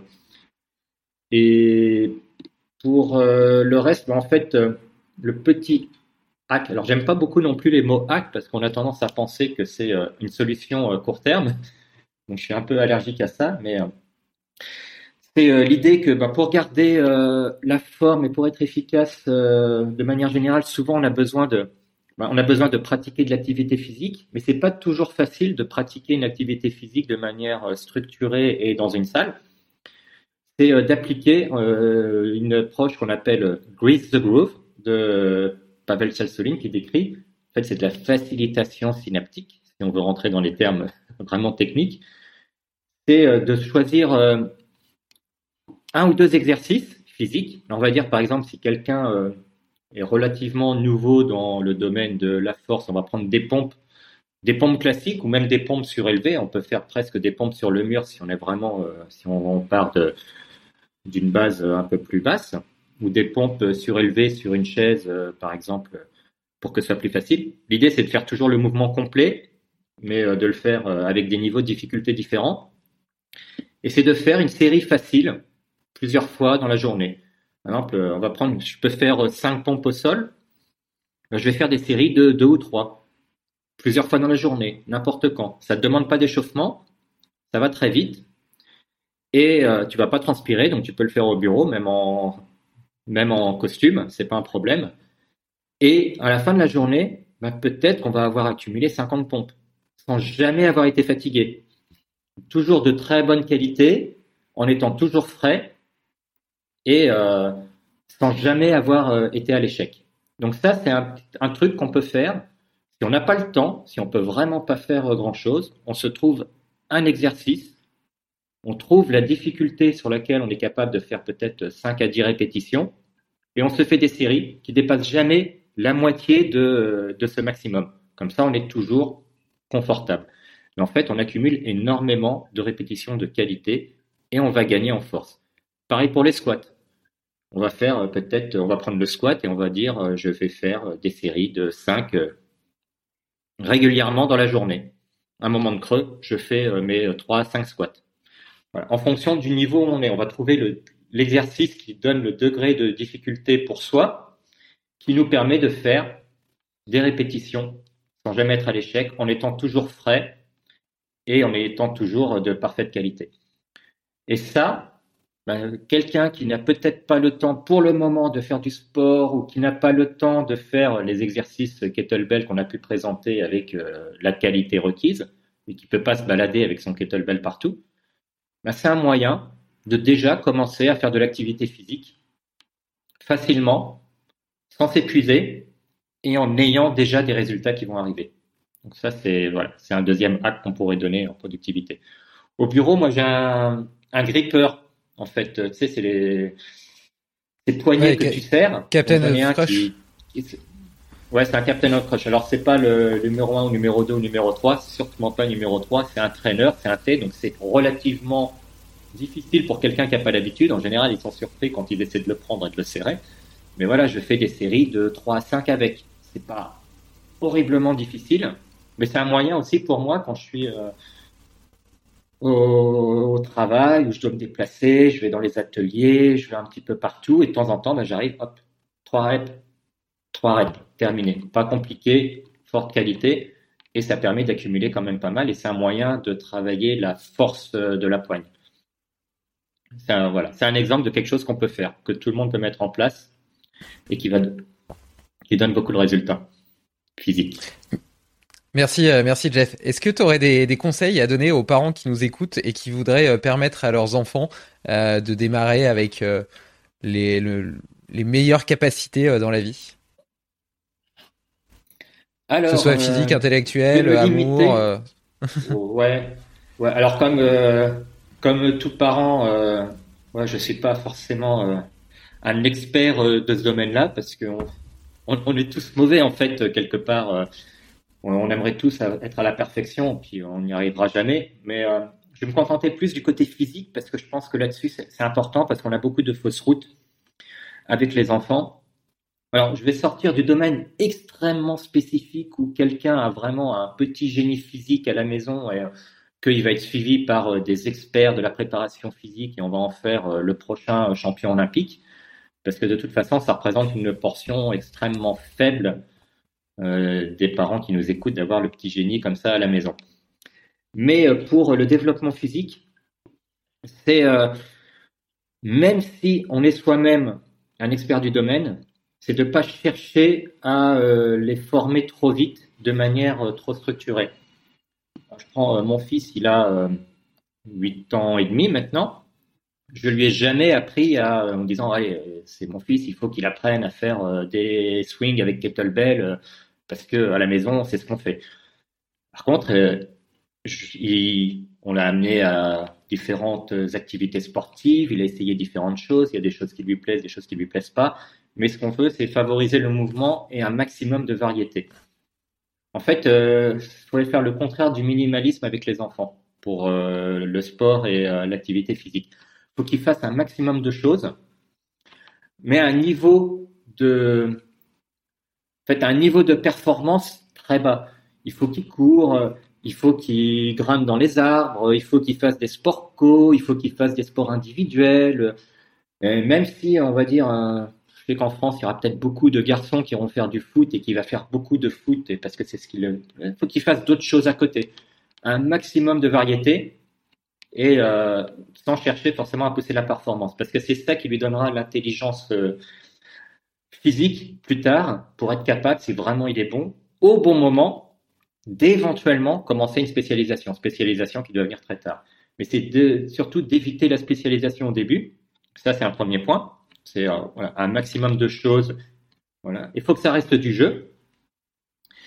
Et le troisième point, c'est de ne pas les inciter à faire quelque chose parce qu'on le fait. C'est juste de montrer l'exemple. Je vais te donner euh, des anecdotes. Euh, quand mon fils avait 2-3 ans, je faisais justement le simple et sinistre.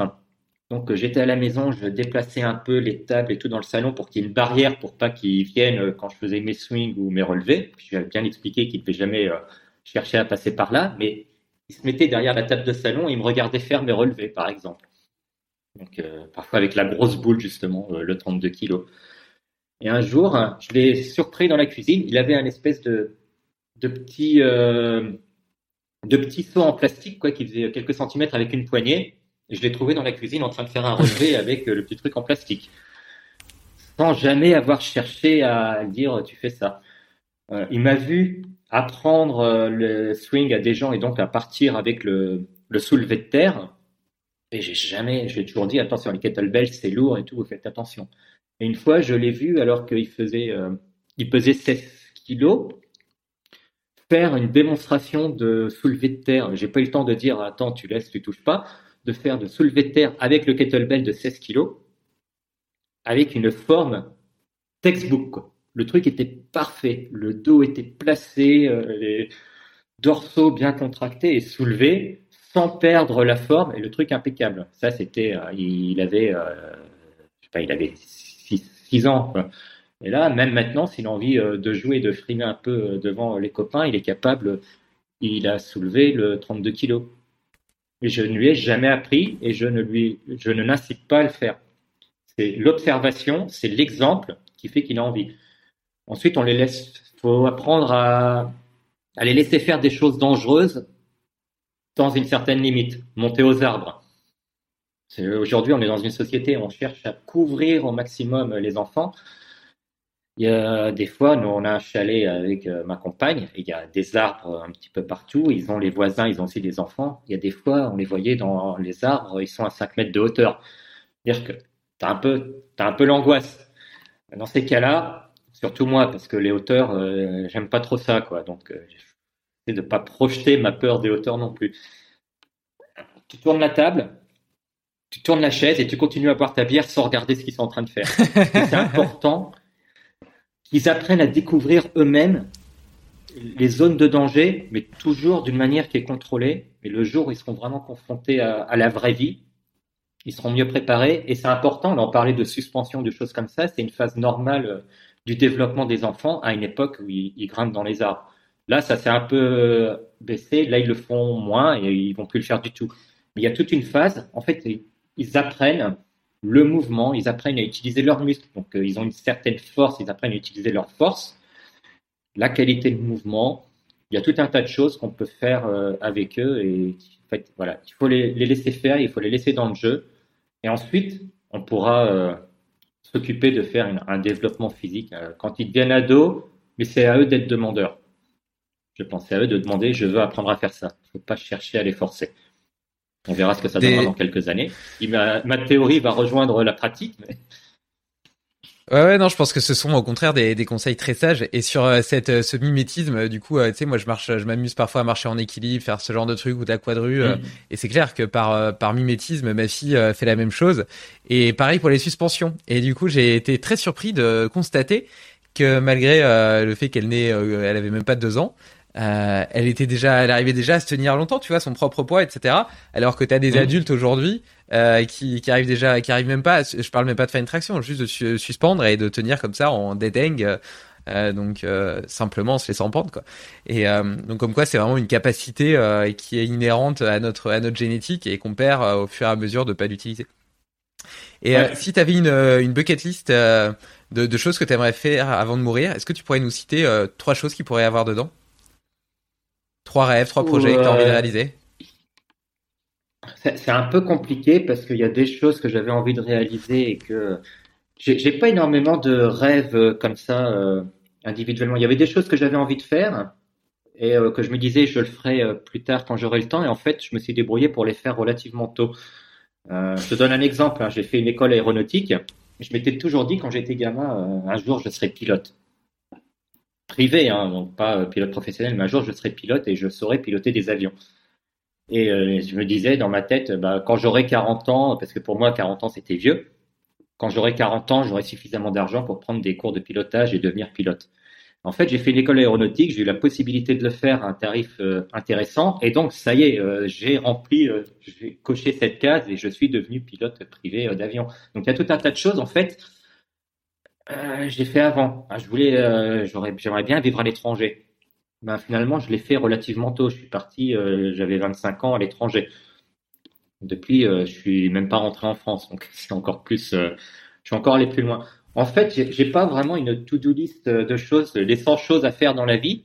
C'est plutôt des choses qui arrivent au fur et à mesure. Et quand j'ai envie, ça arrive. Et là, je commence à mettre en œuvre les choses pour le faire.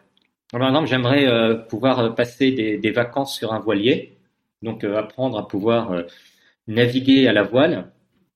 Le Covid a un peu bousculé mes plans parce que ben, c'est arrivé et du coup on avait prévu de faire une semaine d'essai de voile avec voilà pour apprendre un petit peu à faire les choses, mais ça n'a pas pu se faire pour des raisons pratiques. Mais j'ai mis en place ben, de quoi j'ai besoin pour faire ça. Euh, j'ai besoin d'avoir un permis bateau si je veux louer un voilier pour une semaine en Croatie. Euh, j'ai besoin d'avoir le permis bateau. Eux, ils demandent le hauturier, comme ça, tu es sûr de l'avoir. Il faut avoir la licence euh, téléphonie. et j'ai programmé ça et ça y est, c'est bon, j'ai tout, j'ai tous les papiers. Le seul truc, c'est que j'ai pas la pratique. Donc, j'ai le droit de traverser l'Atlantique sur un voilier, mais je risque de mourir si je le fais. Maintenant, l'étape suivante, c'est c'est comment je vais acquérir la pratique qui me permet de le faire. Et donc ça, ben, là, avec la période, me permet peut-être euh, au printemps, je vais aller suivre des cours, on va faire le truc classique hein, sur des rivers, puis sur petits bateaux voiliers pour apprendre, pour apprendre à le faire. En fait, c'est une idée que j'ai et je l'ai plus dans, avant de mourir. C'est maintenant, j'ai envie de faire ça et je commence déjà. En fait, j'ai des visions qui sont à des horizons relativement limités parce que c'est compliqué de voir la vision à 10-15 ans c'est bien d'avoir une idée vague à 5 ans, mais euh, si tu prends la vision d'il y a 5 ans de ce que tu avais euh, maintenant, c'est très différent.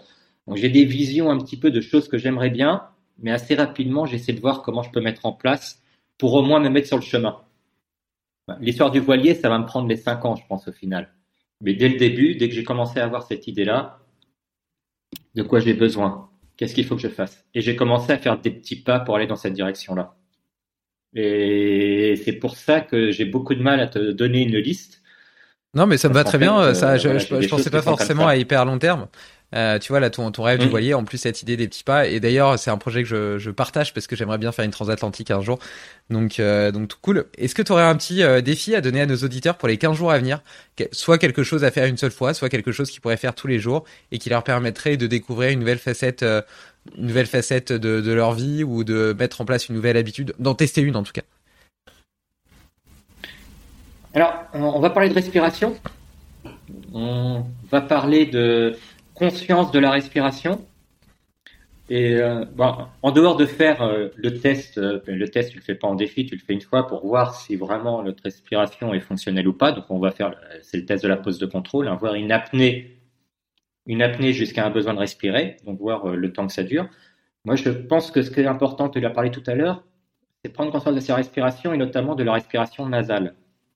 Le nez est fait pour respirer, la bouche c'est fait pour pour parler, pour manger, pour boire mais ce n'est utilisé pour la respiration normalement, physiologiquement, que quand on a vraiment besoin d'un supplément. C'est un peu euh, l'afterburner. On ne devrait pas respirer par la bouche en temps normal. Donc le défi serait peut-être de se rendre compte, de prendre conscience de la respiration buccale qui peut arriver euh, de temps en temps pour tout le monde et de commencer à la réduire.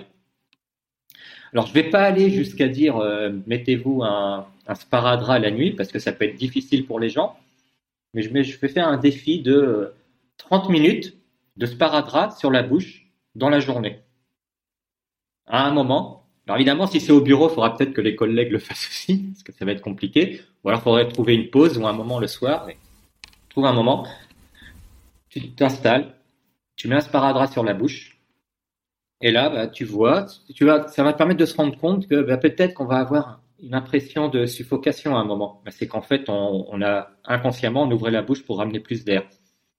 Peut-être on va se rendre compte que des fois, on a envie euh, d'ouvrir la bouche un peu naturellement parce qu'on avait tendance à avoir la bouche qui est en visioconférence, la bouche ouverte. Tu peux imaginer, des fois, tu vois des gens en visio et ils sont la bouche ouverte. Et tu te mets à respirer par la bouche sans vraiment le vouloir. Donc, reprendre conscience de la respiration nasale, et si possible, commencer à favoriser cette respiration nasale en faisant 30 minutes de sparadrap par jour, je dirais dans la journée. Comme ça, on retire toute l'angoisse de le mettre dans la nuit, et ça va vraiment aller dans la prise de conscience de la respiration. C'est assez facile à faire, et si jamais ça marche bien, bon, on peut augmenter les périodes. On peut faire deux ou trois fois par jour. Et ils vont se rendre compte, parce que moi, ça m'est arrivé quand j'ai commencé à faire ça, que c'est toujours le moment où tu te mets le sparadrap qu'au bout de cinq minutes, tu te dis, je me prendrais bien un café. et là, euh, et là, bah non, va falloir attendre 25 minutes. Tu bois par le nez. On a dit une demi-heure de sparadrap. voilà, ouais. Mais ouais, non, c'est un super hack. Moi, j'ai utilisé le mouth tapping euh, pendant la nuit justement pour euh, parce que je, je, respirais déjà par le nez pendant la journée, mais pour euh, reprendre le contrôle de, de, mon schéma respiratoire pendant la nuit. Et donc, je précise parce que tu, tu parles de sparadrap, on parle pas du sparadrap brun pour fermer des cartons, emballer des cartons pour les envoyer par la poste, mais bien d'un sparadrap plutôt utilisé pour faire tenir des, des, bandes ou des pansements ou des choses comme ça qu'on peut trouver par exemple en pharmacie. Le voilà voilà, c'est exactement ça. Effectivement, j'ai oublié de le préciser parce que moi, j'en ai toute une collection chez moi, donc je peux passer à mes élèves, je leur passe un rouleau euh, directement. C'est euh, euh, des sparadraps qui sont hypoallergéniques, qui collent pas, donc on peut retirer. Et le petit conseil supplémentaire que je donnerais, c'est que quand on le met, donc en fait, ça se déchire facilement, on n'a même pas besoin de ciseaux, c'est de replier les bouts. Comme ça, on a une partie sur le côté de la bouche où ça colle pas et c'est beaucoup plus facile à retirer. Parce que sinon, ces sparadraps-là, des fois, c'est pas facile à retirer euh, pour aller euh, les arracher euh, de, de, la peau. Il faut réussir à le décoller. Donc, on plie le bout. Comme ça, on l'attrape facilement et on le retire facilement. Voilà, c'est un petit conseil en plus quand on va aller tester ça. Mais effectivement, ça s'achète en pharmacie, ça coûte pas grand-chose. Mais voilà, faut pas le faire avec le scotch. Est-ce que tu aurais un livre, un prochain invité à me recommander? Alors, euh, pour un livre, je me dis qu'on va peut-être faire euh, simple, puisqu'on a beaucoup parlé de kettlebell. Bah, pourquoi pas simple et sinistre? Parce que je vais pas donner de conseils de livres de productivité ou même de lean management et tout, mais je voudrais un truc qui soit accessible à tout le monde. en fait, simple et sinistre de Pavel Satsouline. Il existe en français, il a été traduit euh, justement par Alexei. Et ça permet de découvrir en fait toute la philosophie du art style, notamment tel que le présente euh, l'école Strong First, et là, de comprendre la raison, même si on va pas faire le programme, on n'est pas obligé d'acheter tout de suite des kettlebells et de faire le programme, mais de comprendre pourquoi vraiment on choisit ces exercices-là et pourquoi on programme de cette manière-là et qu'est-ce que ça peut apporter euh, dans, dans, la vie de tous les jours. Donc avant même de faire le programme, déjà euh, acheter Simple et Sinistre et lire le livre, je pense que ça peut être un, une bonne chose pour euh, beaucoup de monde. Et ouais, je l'ai lu, je l'ai lu et je l'ai bien aimé. Ouais, ouais, ouais, c'est. Alors c'est un style particulier, il hein, faut aimer le style. De ouais, ouais, non, moi j'ai trouvé ça justement, ça, ça, ouais, moi aussi. Hum. C'est très, c'est très sharp. Voilà. Et, et en fait, c'est un livre qu'on peut relire euh, plein de fois. Tous les livres de Pavel, des fois, on a l'impression qu'ils sont courts et qu'il n'y a pas beaucoup de choses. Et quand tu les relis, des fois, des années après, tu te rends compte qu'il y a des trucs que tu n'avais pas capté la première fois. Hum. En fait, ça va vraiment à l'économie, mais tout est dedans. Euh, parce que j'en profite pour parler d'un de, ses livres qu'il a écrit euh, il y a longtemps, The Naked Warrior. Donc, je parlais de la méthode Chris the Groove. C'est dedans, donc c'est que des exercices au poids de corps. C'est la pompe sur un bras et, euh, et, le pistol, donc le squat sur une jambe, pour renforcer la force maximale au poids de corps. Et dedans, dans ce livre, il y a un moment où justement, alors c'est peut-être celui-là ou dans Power to the People, je sais plus, où il parle de la respiration. Donc c'est des livres qui datent du début des années 2000. Et je les avais lus il y a longtemps. Et en fait, en les relisant récemment, j'ai fait ah oui, mais tiens, il parle déjà de respiration, euh, d'hypercapnie et de choses comme ça. Il en parlait déjà dans ces livres-là. Donc tu, tu, redécouvres des fois des perles des années après, et en fait, tout était déjà dedans. Donc on, pour dire qu'on n'a rien inventé, en fait, tout est connu déjà depuis très mmh. longtemps, mais on reprécise et on, on peaufine ce que beaucoup ont déjà créé euh, il y a des dizaines, il y a des centaines d'années. Euh, pour les invités, j'essayais d'y réfléchir, mais en fait, euh, je ne sais pas trop qui conseiller pour le moment. Et c'est un peu. Ne euh, te force pas, hein, tu peux m'envoyer un mail si tu as une idée. tu, peux, tu peux y réfléchir tranquillement, m'envoyer un mail si tu as une idée. Hum. Ouais, ouais. Bon, on, fera comme ça parce que j'ai plein d'idées, mais après, c'est voilà, qui sera le mieux peut-être pour ça. Donc, je te ferai peut-être une petite liste et tu pourras les piocher dedans et, et voir des invités qui colleraient bien avec, euh, avec ce que tu cherches à expliquer dans le podcast. Trop cool. Du coup, si on si on veut bosser avec toi, on va sur euh, Strong Mobility, c'est ton site. Il y a aussi euh, plein d'articles gratuits. Il y a ta chaîne YouTube où tu fais des vidéos sur plein de sujets. C'est hyper intéressant. Donc c'est déjà une mine de savoir et d'informations. Euh, on peut t'y contacter pour prendre du coaching privé et on peut aussi acheter les différents programmes. Tu m'enverras tous les liens, comme ça je mettrai tout dans l'article lié et les auditeurs auront facile à, à retrouver euh, ces différentes voies d'accès à ton à ton contenu. Euh, je te propose de terminer ce podcast par un petit check-out qui fait écho au petit check-in qu'on a fait en début de podcast en 30 secondes ou une minute si tu veux me dire dans quelle énergie tu es maintenant et si tu as passé un bon moment avec moi. Alors, euh, je me sens plein d'énergie et comme on dit dans l'entraînement, on devrait euh, quitter euh, l'entraînement avec plus d'énergie que quand on est arrivé. Donc là, c'est bien, ça m'a encore plus revigoré. Donc là, c'est une, une bonne fin d'entretien et puis ça m'a ça m'a beaucoup plu et puis il suffit de voir le temps que ça a duré. Donc en effet, c'était un bon moment et j'ai pas vu le temps passer. Quoi. J'ai pas l'impression qu'on ait passé autant de temps. Bah écoute, euh, c'était un plaisir partagé. Moi, j'aime beaucoup ton approche parce qu'elle est extrêmement holistique, euh, très tournée sur l'efficience, l'efficacité, euh, la qualité du travail, que ce soit dans le dans l'entraînement physique en termes de technique ou d'un point de vue entrepreneurial ou vie quotidienne, dans l'optimisation d'une certaine façon du temps et donc par conséquent des, des, des, des l'intensité de vie qui peut en découler. Donc donc j'ai j'ai beaucoup aimé explorer toutes ces voies toutes ces voies avec toi, d'autant plus que la partie Strong First est une nouvelle euh, une nouvelle dimension que je travaille depuis quelques semaines. Et comme toujours, quand tu te lances dans quelque chose d'un petit peu nouveau, et eh ben, t'es es très euh, très enthousiaste et très excité. Euh, tu progresses vite en plus, donc donc c'est super chouette.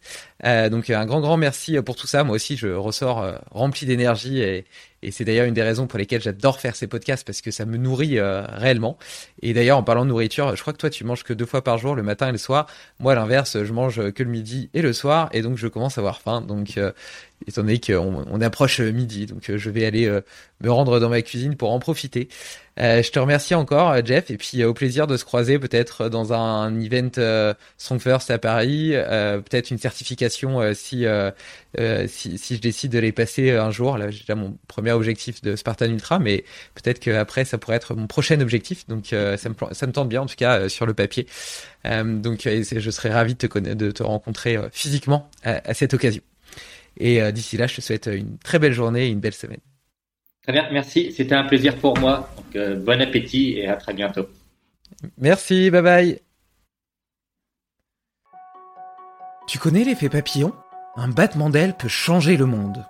Alors si cet épisode t'a plu, partage-le autour de toi.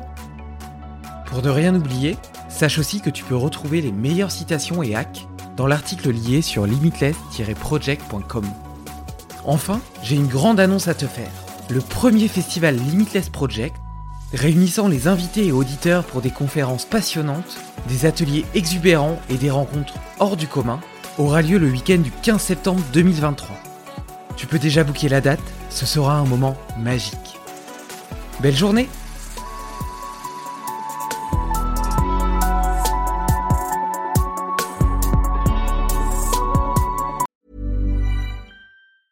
As a person with a very deep voice, I'm hired all the time for advertising campaigns. But a deep voice doesn't sell B2B, and advertising on the wrong platform doesn't sell B2B either. That's why, if you're a B2B marketer, you should use LinkedIn ads. LinkedIn has the targeting capabilities to help you reach the world's largest professional audience.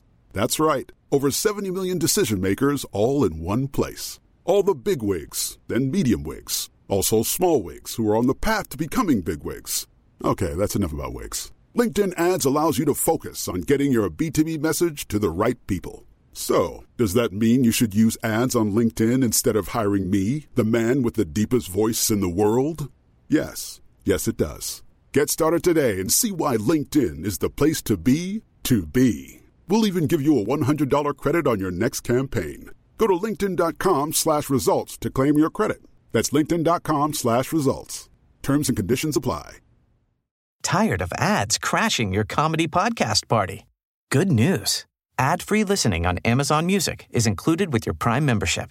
Just head to amazon.com slash ad-free comedy to catch up on the latest episodes without the ads. Enjoy thousands of ACAST shows ad-free for Prime subscribers. Some shows may have ads.